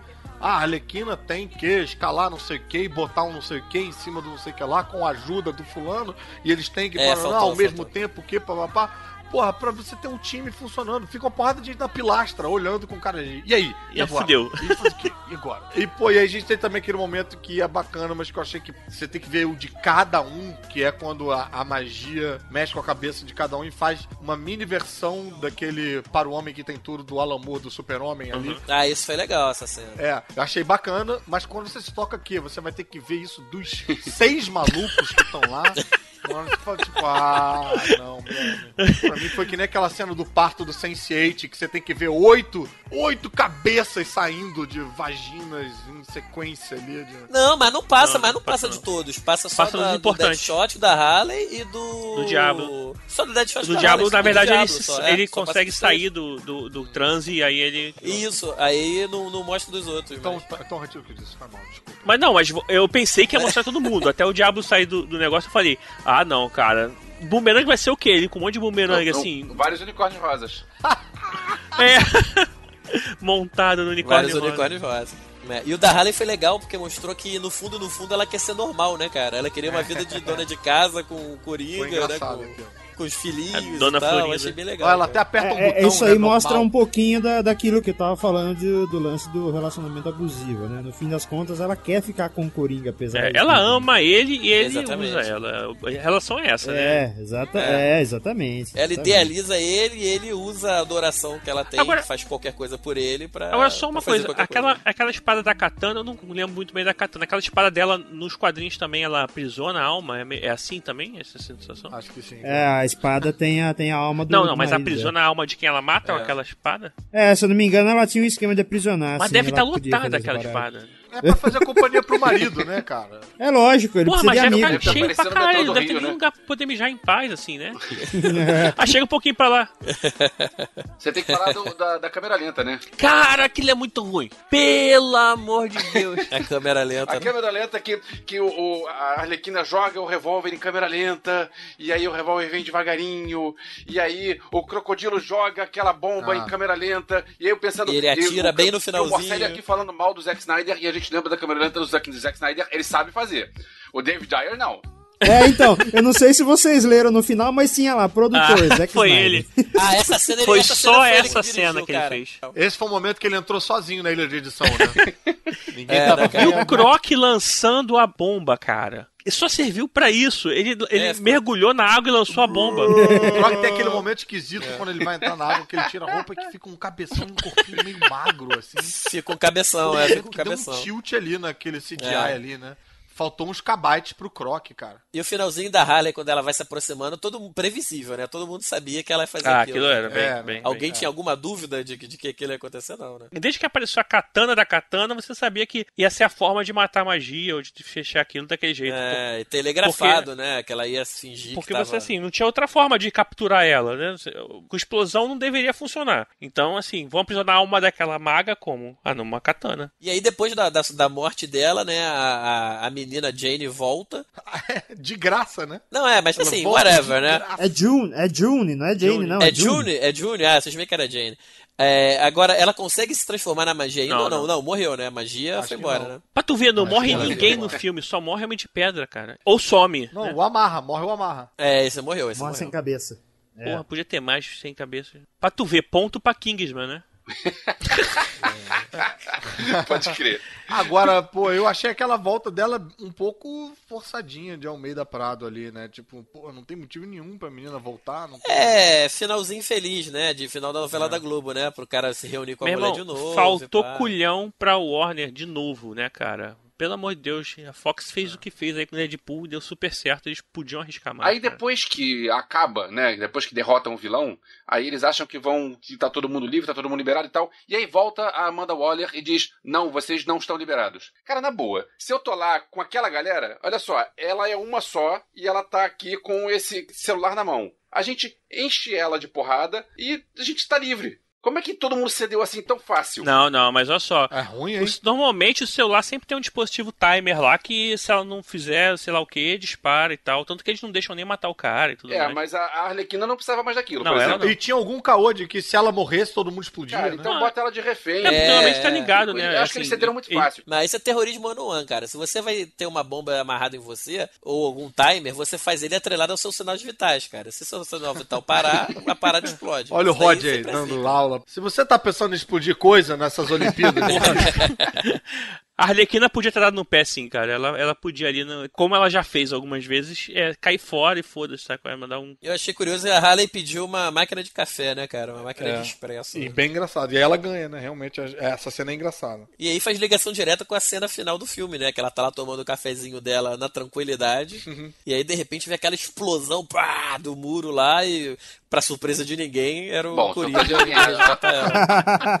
Como é que ele escapou? Como é que ele sobreviveu à queda do helicóptero? Ah, bicho, isso é. É, isso então, é- isso ficou meio esquisito, Ah, né? mas isso é, pô, não- aí, eu, aí eu entendo não explicar, porque senão fica explicação demais. Isso aí Mas é olha só, o lúdico. grupo principal do Esquadrão Suicida tá num helicóptero que cai e dá mil cambalhotas. E ele sai andando. Isso foi bizarro. O Coringa sobreviver Isso ali foi não foi de medo. É verdade, é tipo, verdade. eles nem se, nem se sai É. tonto, não. Ele sai andando. Ah, é, pousamos. Não, pra eles foi tipo a montanha russa do, do parque da Disney. Só deu uma giradinha, uh, Pousamos, tá né? Acabou. Cara, acabou. Agora, é, eu gostei da cena extra com o Nick Fury, né? Que juntando os Avengers. né? Justice League Initiative. E essa cena pra mim ficou com uma puta carinha que eles gravaram depois do Batman vs Superman, que ele rolou um nego ah, depois das críticas, falou, pô, vamos dar mais uma moralzinha aqui pro filme da Liga, vamos botar mais uma ligaçãozinha aqui. pá. Eu achei também. É, mas eu achei bacana, cara. Eu achei bacana. Não, foi legal pra eu caramba, achei foi legal que pra o, caramba. Legal, foi o legal, Ben sim. Affleck Eu tava também gostei dele, bem de Bruce também. Wayne barra Batman, né? Peitando ali. e Tá, tal. tá sim. E, e- Agora, se eu não me engano, só tinha o Flash e o Aquaman na pasta, né? Não tinha Mulher Maravilha. Não, né? não tinha não. É, pelo, não eu lembro. Eu não sei nem também por que, que Ah, ele quer esse papel, né? ele já Porque ele já tem tudo ele já digital, conhece, né? né? O Batman parece que tá sem impressora É, e- em casa, né?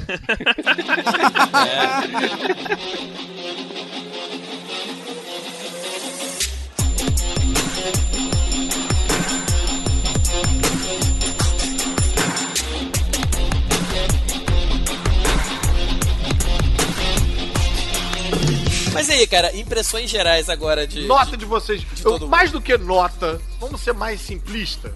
Eu quero saber, gostaram ou não gostaram? Você gostou ou não gostou? Vamos lá, Morcelli, gostou ou não gostou do filme? Diga aí, sua opinião. Não, cara, eu, eu gostei porque, a- apesar do- dos defeitos já citados aqui, é, principalmente em termos de vilão e tudo mais, é um filme extremamente divertido, cara. É um filme simples. É, eu não, eu- depois das críticas, eu, eu, eu entrei na sala do cinema completamente desesperançoso. Talvez isso tenha ajudado, sabe? Ah, você eu, tinha lido as críticas antes. eu vi as críticas antes, sim, sim. E você, Elvis, gostou ou não gostou?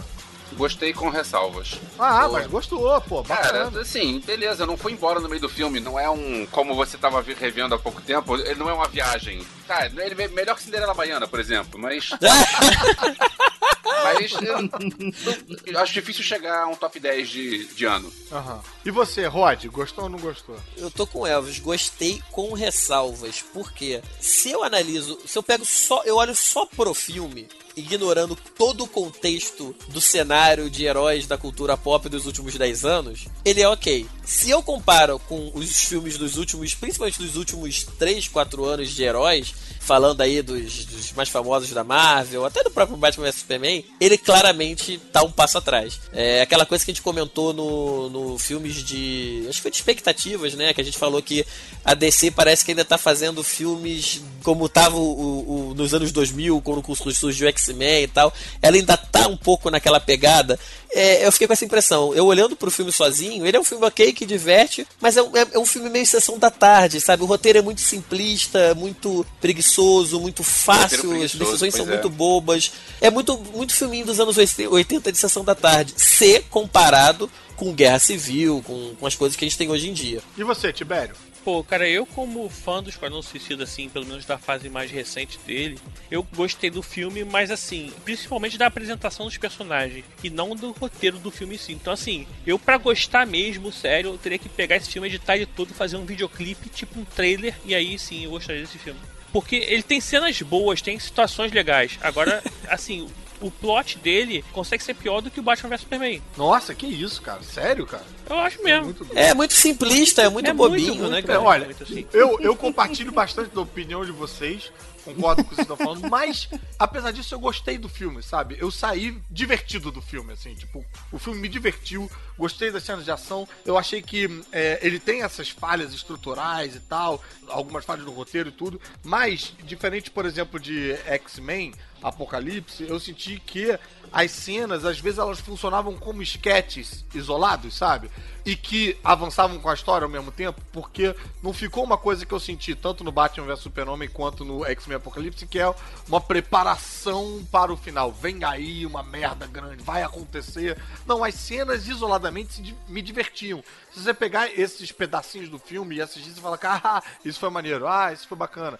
Tipo, Então, a, a trailer? É, mas a gente falando da, pô, da cena da, do- da máquina de café expresso da Arlequina, é uma cena bacana. A cena do Deadshot atirando em todo mundo e tal, é uma cena bacana. Tem várias ceninhas, assim, que eu achei bacana. A- até a magia mostrando o poder na frente daqueles generais, lá no início do filme, lá e tal. Achei uma cena bacana. Pô, aquilo Tem é maneiro, várias- cara, aquilo é maneiro. Então, tem vários momentinhos bacanas que constroem uma cena legal. E eu achei, porra, uma pegada muito diferente de tudo que a Warner vem fazendo. Isso me deu uma alegria, cara, de ver eles atirando por um outro lado, sabe? Eu acho que, pô, ainda não acertaram totalmente o alvo, mas eu, eu vejo futuro, sabe? Eu vejo a coisa ficando mais interessante, o filme podendo ter ação, podendo ser divertido sem precisar ser um sofrimento fudido e tal. Eu curti. Eu concordo com Elvis e com o Rod nesse sentido que, em comparação a tudo que já foi feito aí de- do gênero de filme de super-herói, talvez fique um pouco aquém aos outros acertos que a gente tem, dos, dos outros estúdios. Porém, em comparação a tudo que foi feito da Warner até então,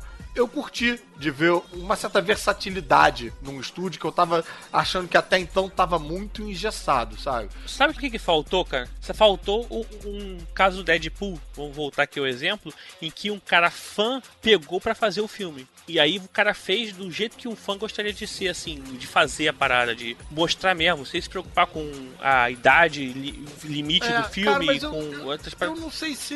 Eu não sei se foi isso que faltou, não, porque eu acho que também faltou um pouco esse filme ficar. Isso é meu chute, né? Eu acho que ainda tem que ouvir a opinião da galera, mas eu acho que faltou esse filme ficar acessível pro público civil, sabe?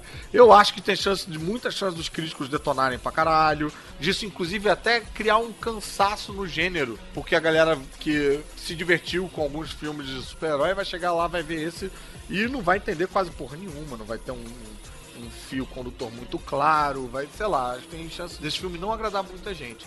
Mas me deixou esperançoso com o futuro da franquia, com o que vem por aí. Me deixou empolgado, mais empolgado pra Liga da Justiça, sabendo que eles conseguem pintar com essas outras cores. Acho que depois que tiver a convergência, o rebirth dessa liga desse Esquadrão Suicida vai ficar bom. Porque tá precisando, tá precisando de um- de um flashpoint esse universo do cinema.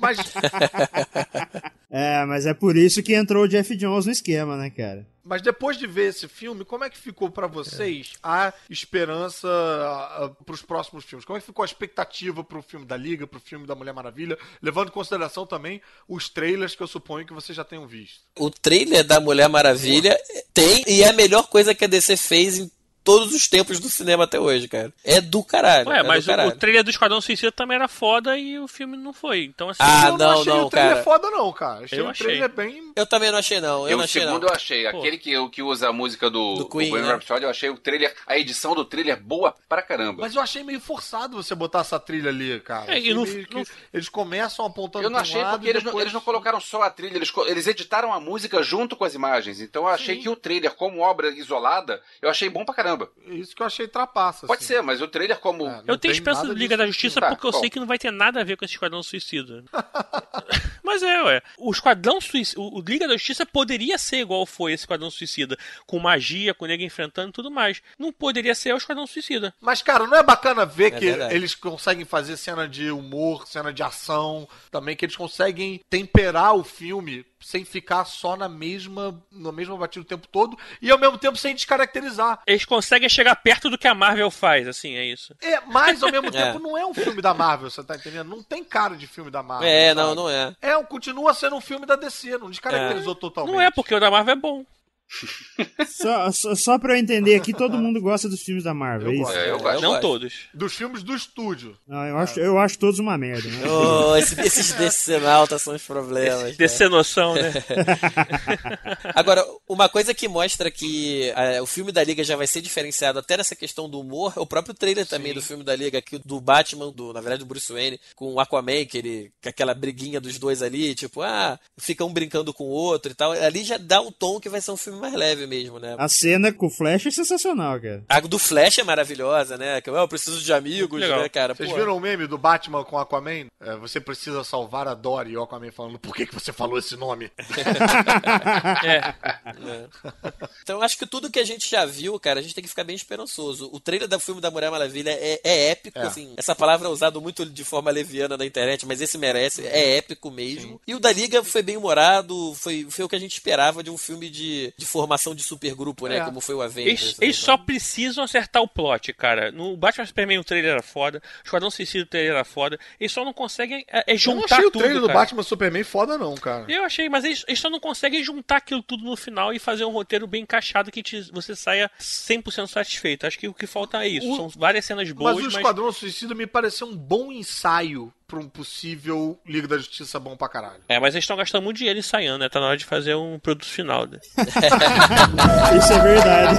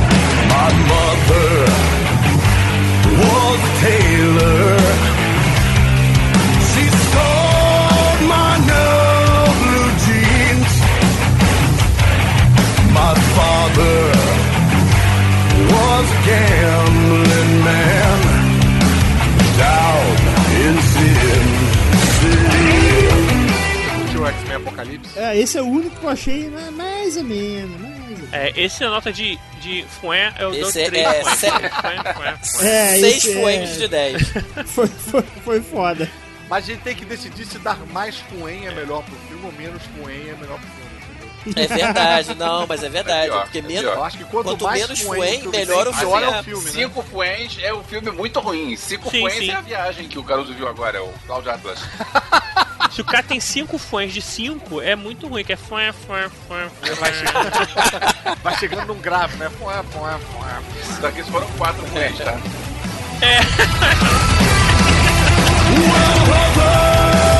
Tell your children never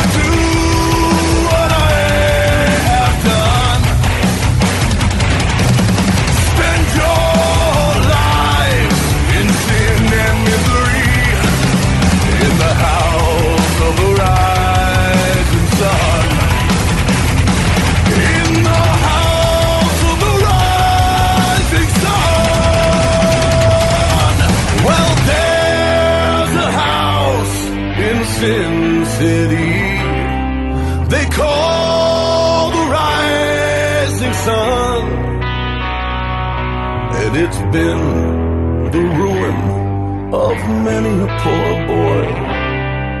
And God knows that I, I'm one.